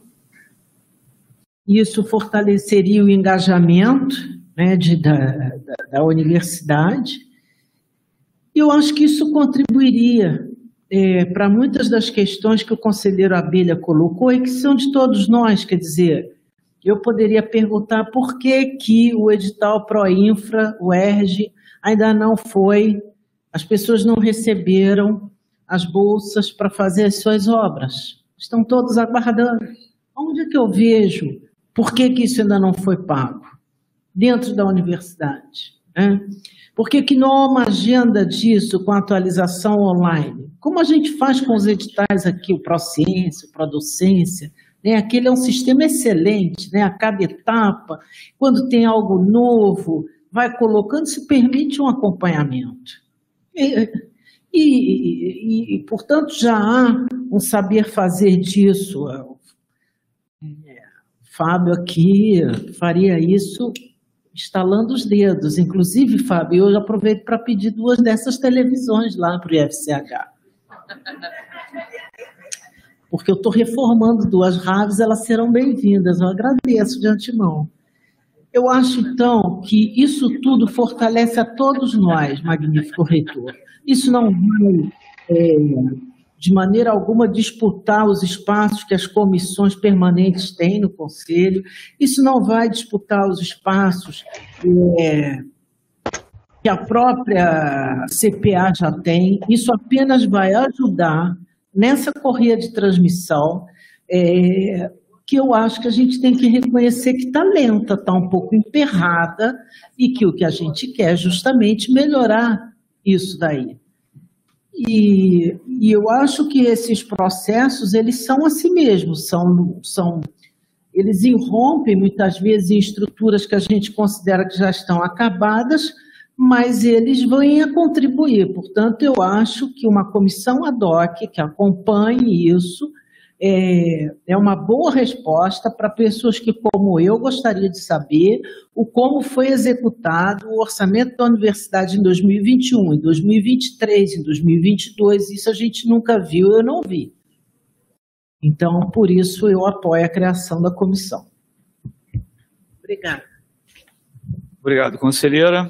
É, conselheira Kátia, por favor. Oi. Oi. Oi assim. Eu também gostaria de fazer alguns entendimento, né? Na verdade, eu estou querendo entender alguns processos e dizer a proposta da, da resolução para a criação dessa comissão, ela na verdade somaria ao conjunto das outras comissões, quer dizer, não seria uma, um trabalho de fazer o que as outras já fazem. Isso eu queria, quero entender. Né? A segunda coisa é sobre o PDI. Estava até falando aqui com a, a superintendente Luanda que nós temos um, um, um, processo de incorporação da UES ao UERJ, consta na lei a UERJ elaborar a questão do PDI. E o PDI, ele trabalha, na verdade, sempre na perspectiva do, do presente e principalmente do futuro. Eu me lembro que o último PDI foi feito em 2015 e foi um processo bastante rico. É, eu me lembro muito, é, eu estando na minha unidade, na Faculdade de Formação de Professores, e a gente fazendo debate do qual o futuro que a gente deseja e que desejaria, né, para aquela faculdade. Então, eu acho que tem uma dimensão que não é simples. Eu acho que a ideia é, ela é interessante que, porque produz a capilaridade, mas é fundamental que não seja um processo é, de disputa, mas de complementação em relação às outras comissões, e, sobretudo, que pudesse ter, de fato, a representação é, no sentido mais amplo, não só, não sei com, é, se isso seria, por exemplo, somente a participação de conselheiros, eu acho que não, né? Então, eu estou trazendo aqui algumas questões que eu gostaria de entender. Tem mais, algum, mais, mais alguma inscrição? Conselheiro Bruno, depois reinscrição da conselheira Ana Karina.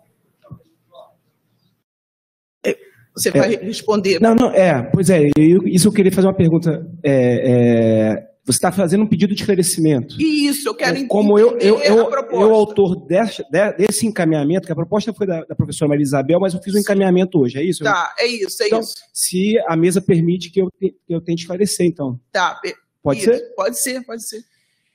Então, é, vamos entender assim, há esse ruído desde a, das discussões do último conselho sobre papéis, papel da comissão da CPPD no caso, etc. Bom, a proposição de resolução, de uma minuta de resolução para o Conselho Universitário, cabe a qualquer conselheiro. Desde que ele consiga cinco assinaturas, ele pode encaminhar. Né? Então, a gente poderia a gente poderia juntar cinco conselheiros aqui e trazer, um, encaminhar uma proposta de resolução que vai para a CPLN, vai ser avaliada pela CPLN e assim por diante. O que a gente está tentando fazer é, é uma discussão complexa, porque a gente vai mudar o procedimento de como o PDI é construído. A gente não vai fazer uma comissão aqui para propor um PDI, de jeito nenhum. Na ideia, que é a ideia de campanha, de aumentar a participação no primeiro momento da discussão do orçamento, a gente vai ter que pensar qual seria a metodologia que funcionaria para aumentar a participação no planejamento da universidade. E isso não é uma ideia que surgiu de repente. Várias universidades já experimentaram isso. Federal de Alagoas, Cefetes, tem várias iniciativas nesse sentido de, da construção de um PDI participativo. Né? Então, para que, que serviria essa comissão? Essa comissão, inclusive uma discussão que a gente fez, o professor Rufino é testemunha, o professor Alan, que estava sentado daqui a pouco, o professor Celso, que as comissões, eu não concordo com esse olhar, mas foi, foi a, a discussão que, que, prevaleceu na nossa última reunião, de que uma comissão ela agiria uma vez provocada.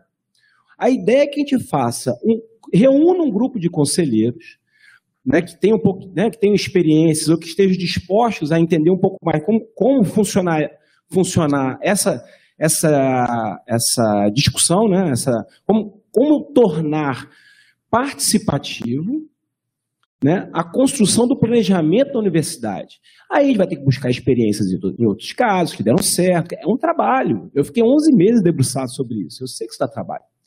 Né? Tem algumas ideias que eu posso contribuir em função dessa experiência. Eu gostaria até de trazer os companheiros que participaram comigo, que era, na época, o, o, o era o conselheiro Jonathan e a, e a, Priscila, que trabalhavam comigo nesse, nesse processo. A gente tem algum acúmulo sobre essa discussão, mas é isso, a gente juntaria esses conselheiros, né, já né, tornaria, e, e, a construção dessa comissão, a gente está abrir para o Conselho Universitário para a gente eleger as pessoas que participariam desse processo, a gente ia construir uma minuta, essa minuta entra pela CPLN, depois é levada para o pleno, ela vai ser amadurecida, quer dizer, aumentar o número de cabeças, de braços, vai pensar agora, a universidade está realmente disposta a tornar participativa essa discussão? Que é isso que está em discussão aqui. Ou a gente continua fazendo isso do jeito que sempre foi, e você vai passar por qualquer unidade acadêmica. Olha, o professor é a primeira pessoa que eu vejo que participou de 2015. Primeira pessoa, olha, olha.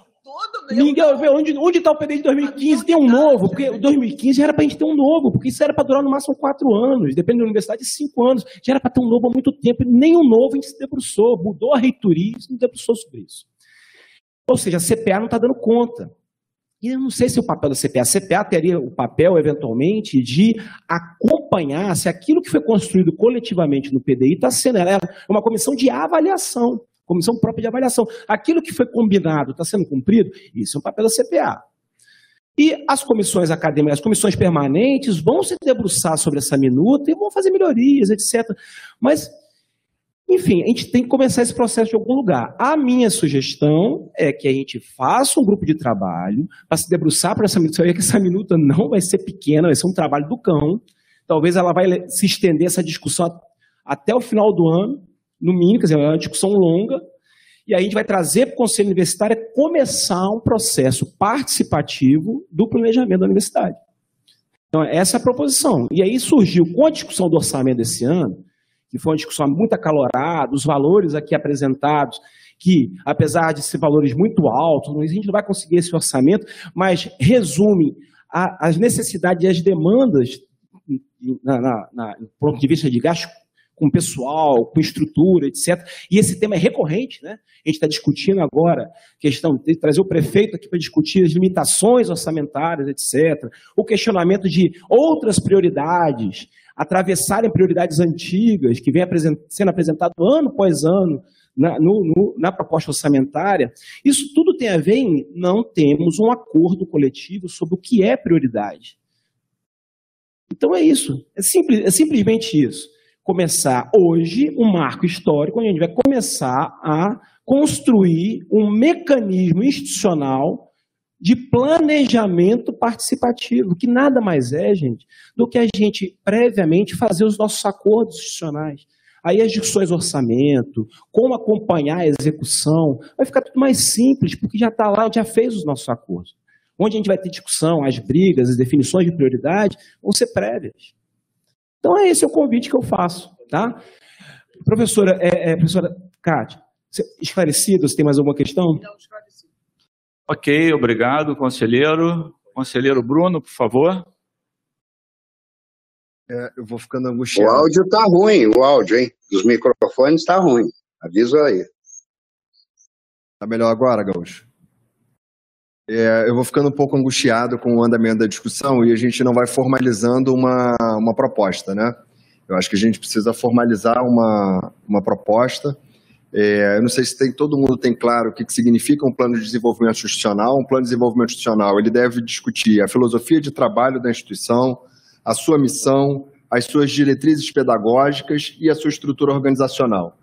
O plano está previsto na Lei de Diretrizes e Bases, está previsto em algumas metas do Plano Nacional de Educação e ele tem toda uma legislação posterior ele pode ser feito, encarado, concebido e executado como uma mera burocracia, um documento para se escrever e botar na gaveta. Mas ele pode, e o que eu vejo aqui é um conselho disposto a participar, ele pode incluir, incorporar, acolher e canalizar a energia de engajamento dos representantes do Conselho Universitário da, na nossa comunidade. Eu fico extremamente angustiado porque nós passamos aqui por, por sessões longas, né? A gente vai almoçar depois de três horas da tarde e não tenho clareza de que isso tenha repercussão no cotidiano da nossa universidade, justamente porque os problemas cotidianos eles às vezes passam ao largo do que está sendo, do que está é, passando, do que está se debatendo aqui como questão, né? É, nós hoje tivemos pontos retirados da pauta é, com o argumento de que era preciso debater antes, e essa comissão vem justamente com a ideia de que precisa discutir para construir a proposta. Ou seja, nós poderíamos ter um grupo de conselheiros que poderia ter se reunido fora do Conselho Universitário, ter construído uma proposta. Estou falando, é, é, isso não tem nenhuma comparação com, com os pontos da pauta que passaram, enfim, por comissão, etc. Estou dizendo só que poderia ter sido feito isso. Chegar com uma proposta com cinco assinaturas, submeter uma comissão. O que foi feito foi um caminho inverso, foi um convite a que o Conselho Universitário se organizasse, pensasse uma proposta, veja, nem proposta de membros nós temos. Pensasse uma proposta e, a partir das diretrizes de um reconhecimento da importância do, de um plano de desenvolvimento institucional, é, que coloque. Nós hoje temos uma universidade maior do que tínhamos. Precisamos arrumar essa casa para que o processo, os desafios que se colocam no nosso horizonte não virem uma guerra fratricida no momento em que, na sociedade brasileira, a disputa em relação à universidade pública, ao serviço público, está sendo duríssima. Então, a proposta é de uma organização interna nossa para que a gente possa é, construir um processo de maior engajamento é, da nossa energia gasta aqui, com muita frequência, inclusive para além. Nesse sentido, me parece importante que nós tenhamos conselheiros compondo essa comissão, mas nos parece importante também que nós tenhamos, é, por exemplo, pensando como critério, nós no Centro de Educação e Humanidade discutimos rapidamente, é, aqui trocamos algumas mensagens e entendemos a importância de ter a participação da Faculdade de Formação de Professores, da Faculdade de Educação da Baixada Fluminense e do Instituto de Aplicação, é, não só por serem unidades externas ao campus Maracanã, mas pelas especificidades e pela, pela dimensão que trazem da relação da universidade com o território, entendemos que precisam participar. Podem ser os seus conselheiros ou também franquear a possibilidade de a unidade discutir e eleger no seu conselho departamental o seu representante na comissão. Né? É, porque a gente quer fazer a proposta, mas não quer dar dizer quem é que vai cumprir a tarefa, né, Patrícia? Então, acho que é a, a ideia é que a gente reconheça que as unidades externas têm um papel de vinculação da universidade com o território, e, e aí é, acho que o CTC certamente também tem um papel é, bastante relevante nesse sentido, tem, tem um papel de articulação da universidade com o território que precisa ser incorporado, precisa estar nessa missão. E queria chamar a atenção de um último aspecto.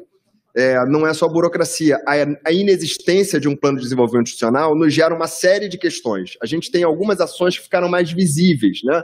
Abertura de cursos novos, com inauguração, com festa e tal.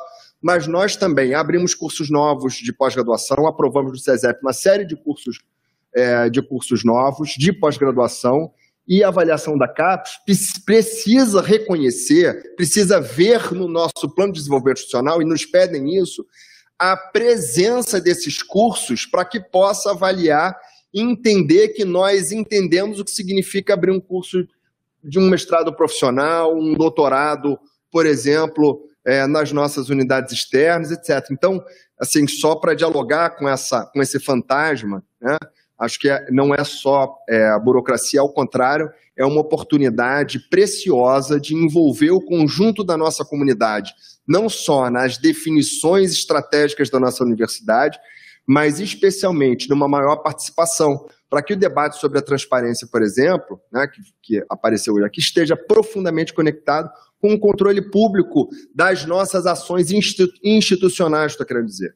Então, acho que é um debate bastante, é uma discussão bastante relevante, acho que a gente devia avançar no sentido de, de colocar, é, de, de, de, de compor né, a comissão.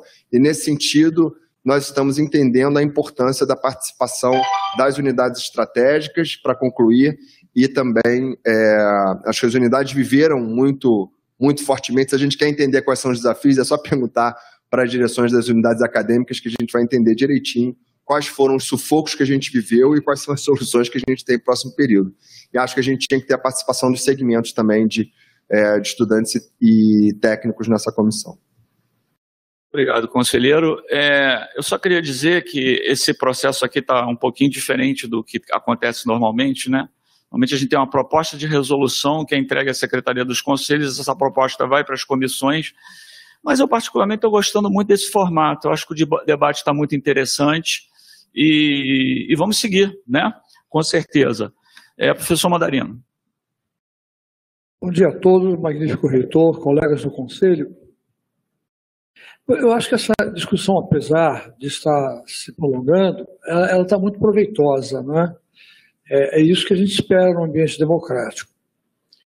E eu estou vendo aqui que todos nós estamos imbuídos é, no sentido de aprimorar esse processo, de, de melhorar a universidade, e, então todos estamos todos do mesmo lado, não estamos em lados opostos.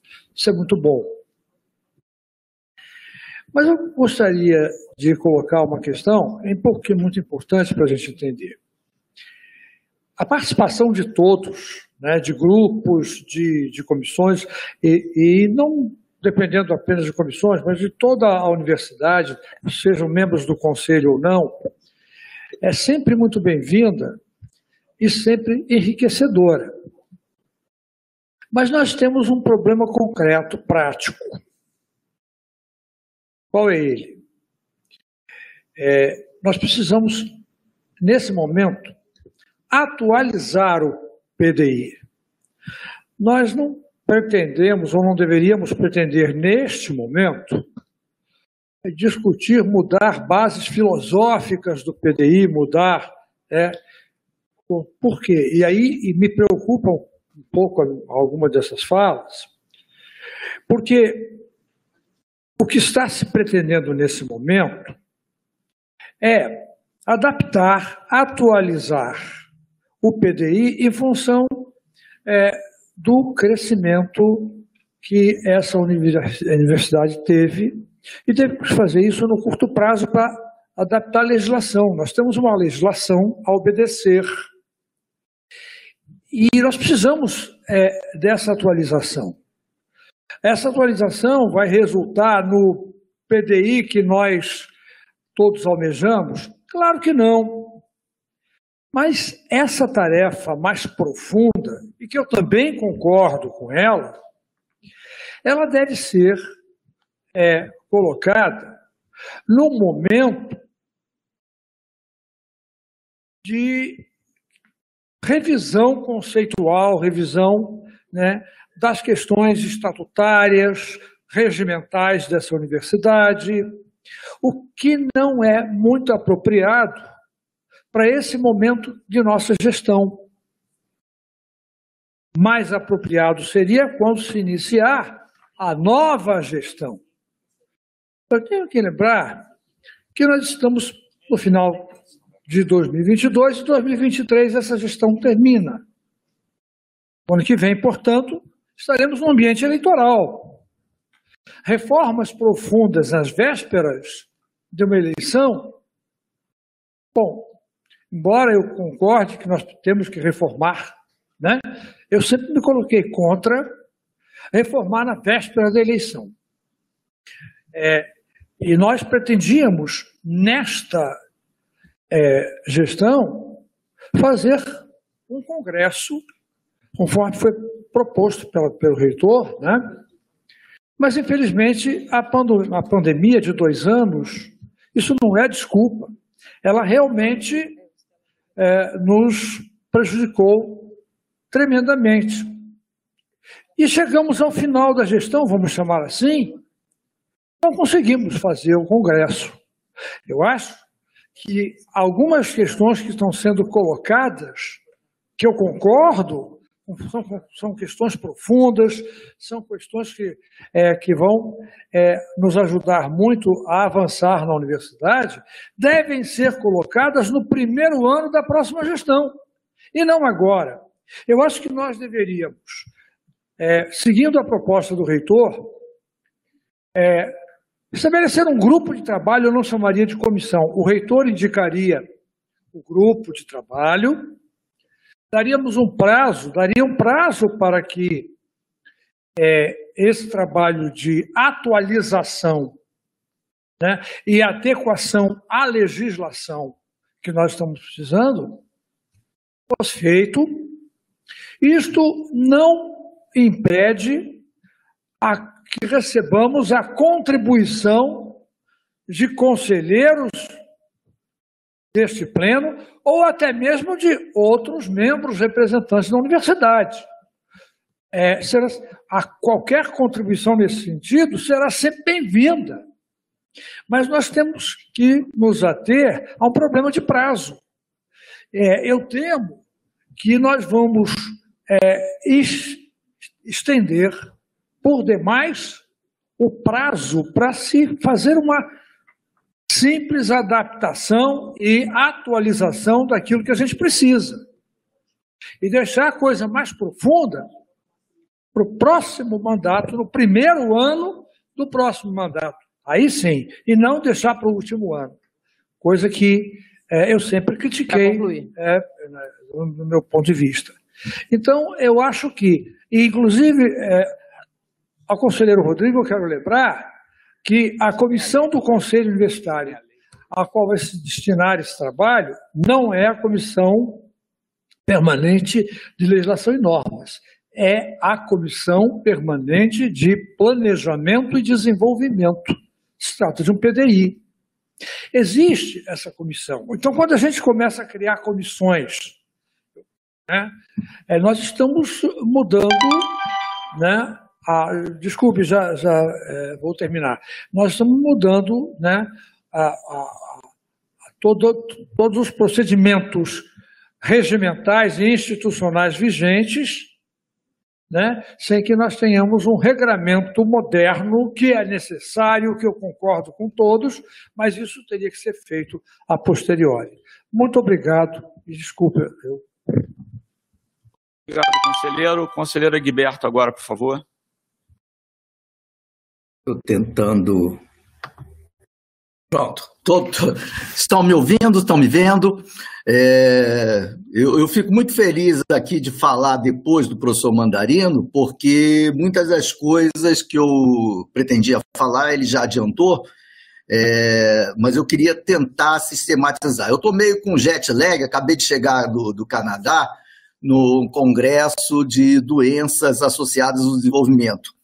E até foi muito bom, porque boa parte do, do Congresso, é, até para essa discussão em particular, é, os canadenses têm uma dívida histórica com as populações originárias de lá. E muita coisa que foi abordada nesse congresso foi em relação a populações originárias, tanto do Canadá quanto da Austrália. E, infelizmente, não tinha nada do Brasil. E eu acho que a nossa universidade né, tem que começar a discutir isso, inclusive nessa comissão que está sendo criada aí, né? Como a gente implementa reparações para a comunidade indígena no nosso país, os povos originários. Mas voltando ao assunto em particular, muita coisa que o Mandarino colocou, eu acho que todas essas ideias são ótimas, essa discussão está sendo muito rica. É, sou favorável à criação da comissão, mas eu acho que tem que ser definido claramente objetos. Qual é o objeto dessa comissão? O que é que ela vai construir? É o PDI ou é a modificação da estatuinte, que já é outra coisa?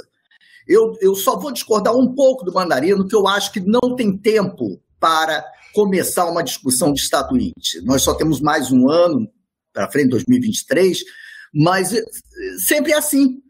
Ah, ah, programas de reitores, né? Sempre se promete, vamos rever o estatuto. O estatuto nosso é um caos, é um estatuto da época antes, pré-ditadura, tá? Então, é, a gente tem que modificar isso, tem que ter um estatuto enxuto, uma carta constitucional, né, que é a nossa, que seja simples, que seja fácil, e depois uh, as outras legislações, né?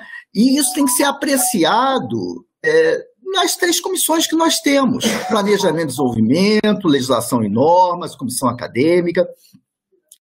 E essa nova comissão, eu acho que ela tem restaura uma ideia, e aqui eu quero restaurar e, e é, quer dizer, prestar uma homenagem novamente à professora Nilceia Freire, uma grande visionária, nossa reitora, que é, visionou isso. A, a, a, quer dizer, a UES precisa construir seu orçamento participativo, precisa construir seu plano de desenvolvimento institucional participativo. Né? Mas a gente só fica nas ideias e nada é executado. Então, é, para executar, a gente tem que definir a legislação. Aí eu não sei é, se é a legislação em normas, comissão, se é a comissão que eu presido, planejamento e desenvolvimento, mas isso tem que ser definido claramente. Tudo está no estatuto, está de forma muito generalizada. Né? E, e aí a gente cria mais uma comissão. Novamente, quero dizer, não sou contra a criação da comissão, sou favorável. Mas essa comissão que a gente está criando é uma comissão participativa, mas ela tem que definir, ela vai estudar PDI ou ela vai estudar estatuto, né? É, a estatuinte eu acho que tem que ser maior ainda do que essa comissão que está sendo proposta agora é, pela professora Karina, pelo, pela professora Isabel, pelo, pelo professor Rodrigo, mas a gente tem que delimitar. Isso aqui, hoje, é só o início dessa discussão. A gente não vai esgotar isso aqui mas a gente tem que ser muito objetivo, muito claro. Objetivo da comissão, metas, é, prazos, e que não se choque com o que as outras comissões fazem. Né? E, além disso, vamos aproveitar o ensejo e vamos tentar já poder fazer alguma emenda no estatuto, no estatuto para definir claramente o que cada comissão pode ou não pode fazer, deve ou não deve fazer, quais são os atributos, porque isso tem dado muito ruído, muita discussão. E a gente acaba não, não fazendo o papel que deveria fazer. Né? Eu, às vezes, fico frustrado na, na Comissão de Planejamento e Desenvolvimento é, de a gente só estar tá, é, vendo o orçamento pronto, praticamente, né? e fazendo um relato desse orçamento. Então, o que, é que a gente pode fazer a mais para contribuir é, para a administração, para a reitoria, e nesse sentido. Então, é, e outra coisa, o, o reitor colocou muito claramente aí que a, é atributo dele definir a comissão que vai é, fazer o, o, planeja, o PDI.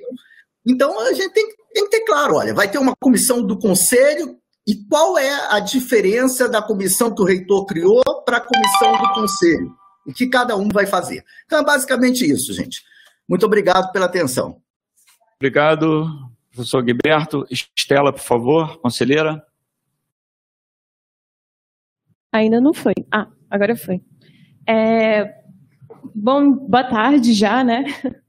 É, sou uma da, uma das conselheiras discentes e faço muito, é, fico muito feliz com essa proposta dessa comissão, porque dentro a, da discussão que nós tivemos é, do orçamento, a gente viu uma proposta é, da, da reitoria e até mesmo a, a proposta enquanto assistente estudantil e a gente se sentia contemplado de, em certa medida em, em, vários pontos, mas que alguns ainda são necessários para a gente ajustar e chegar no, no ponto é, final que a gente considera justo para todos, né?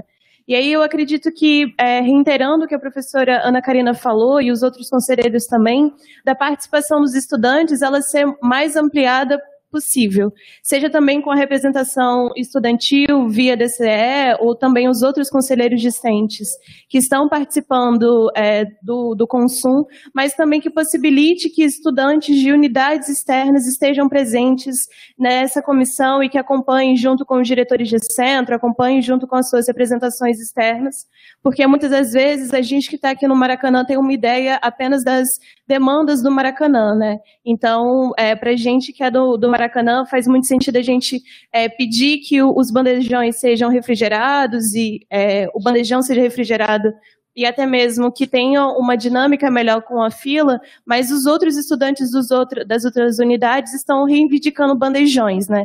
Então é importante que a gente tenha nessa comissão a participação de mais estudantes para a gente conseguir vocalizar as propostas e as demandas de todos.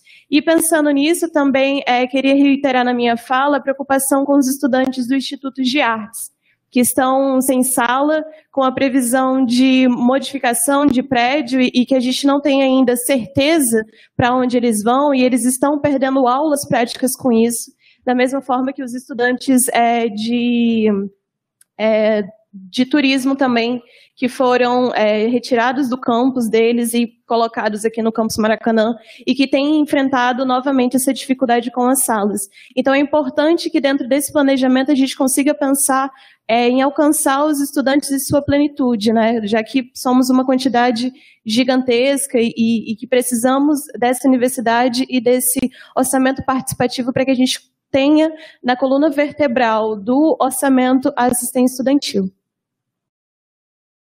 Obrigado, conselheira. É, sobre a sua fala, eu queria dizer algumas coisas. Primeiro que eu estou muito feliz em ver um conselheiro discente aqui, porque tem tempo que eu espero que vocês retornem, que a presença de vocês é muito importante aqui para esse conselho. É, segundo que, em relação ao Instituto de Artes, especificamente, a direção do Instituto de Artes nos procurou pedindo é, a compra de uma nova sede para eles.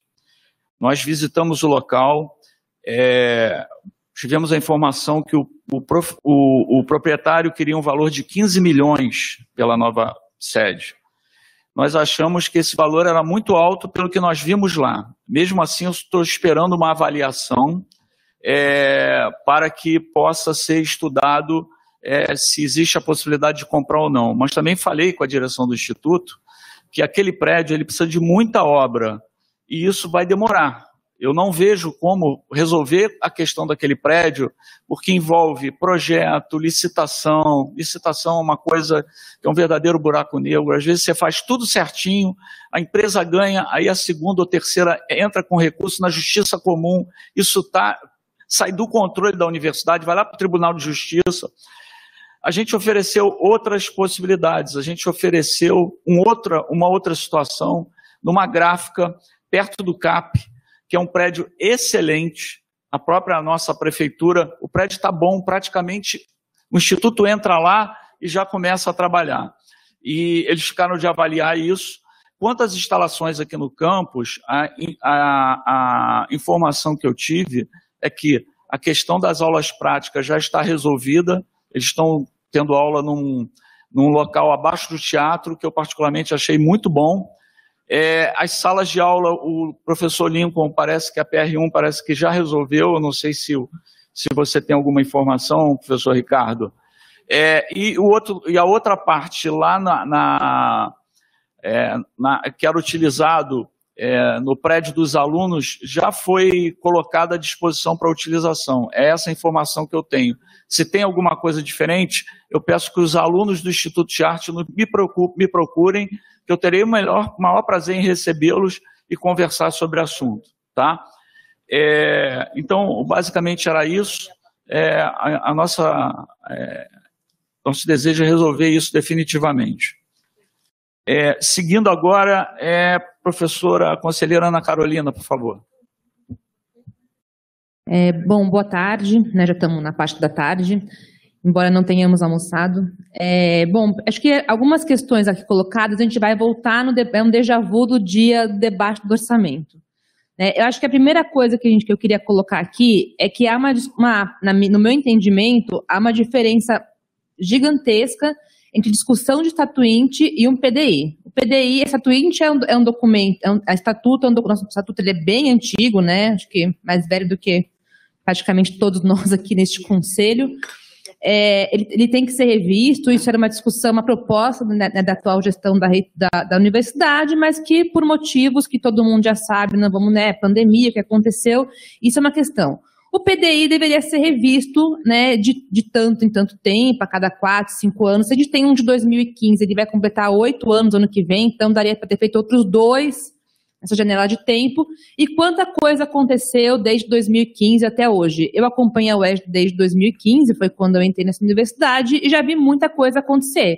Entraram novos docentes, né, a gente incorporou a UES agora, né, a UES da Zona Oeste, como é que é o nome dela, a gente, o CAP mudou de prédio, as coisas aconteceram, desse tempo já passou, né, dois, duas reitorias diferentes.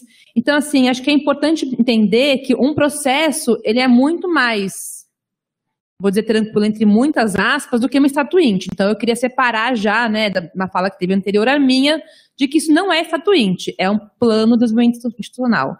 E aí é interessante porque a pergunta é, né, o que a gente quer de futuro, o que faremos, a discussão do orçamento, de ser participativo. E eu vou reforçar uma, uma coisa que eu falei no dia do orçamento, que quanto mais participativo, quanto mais né, a discussão for plural,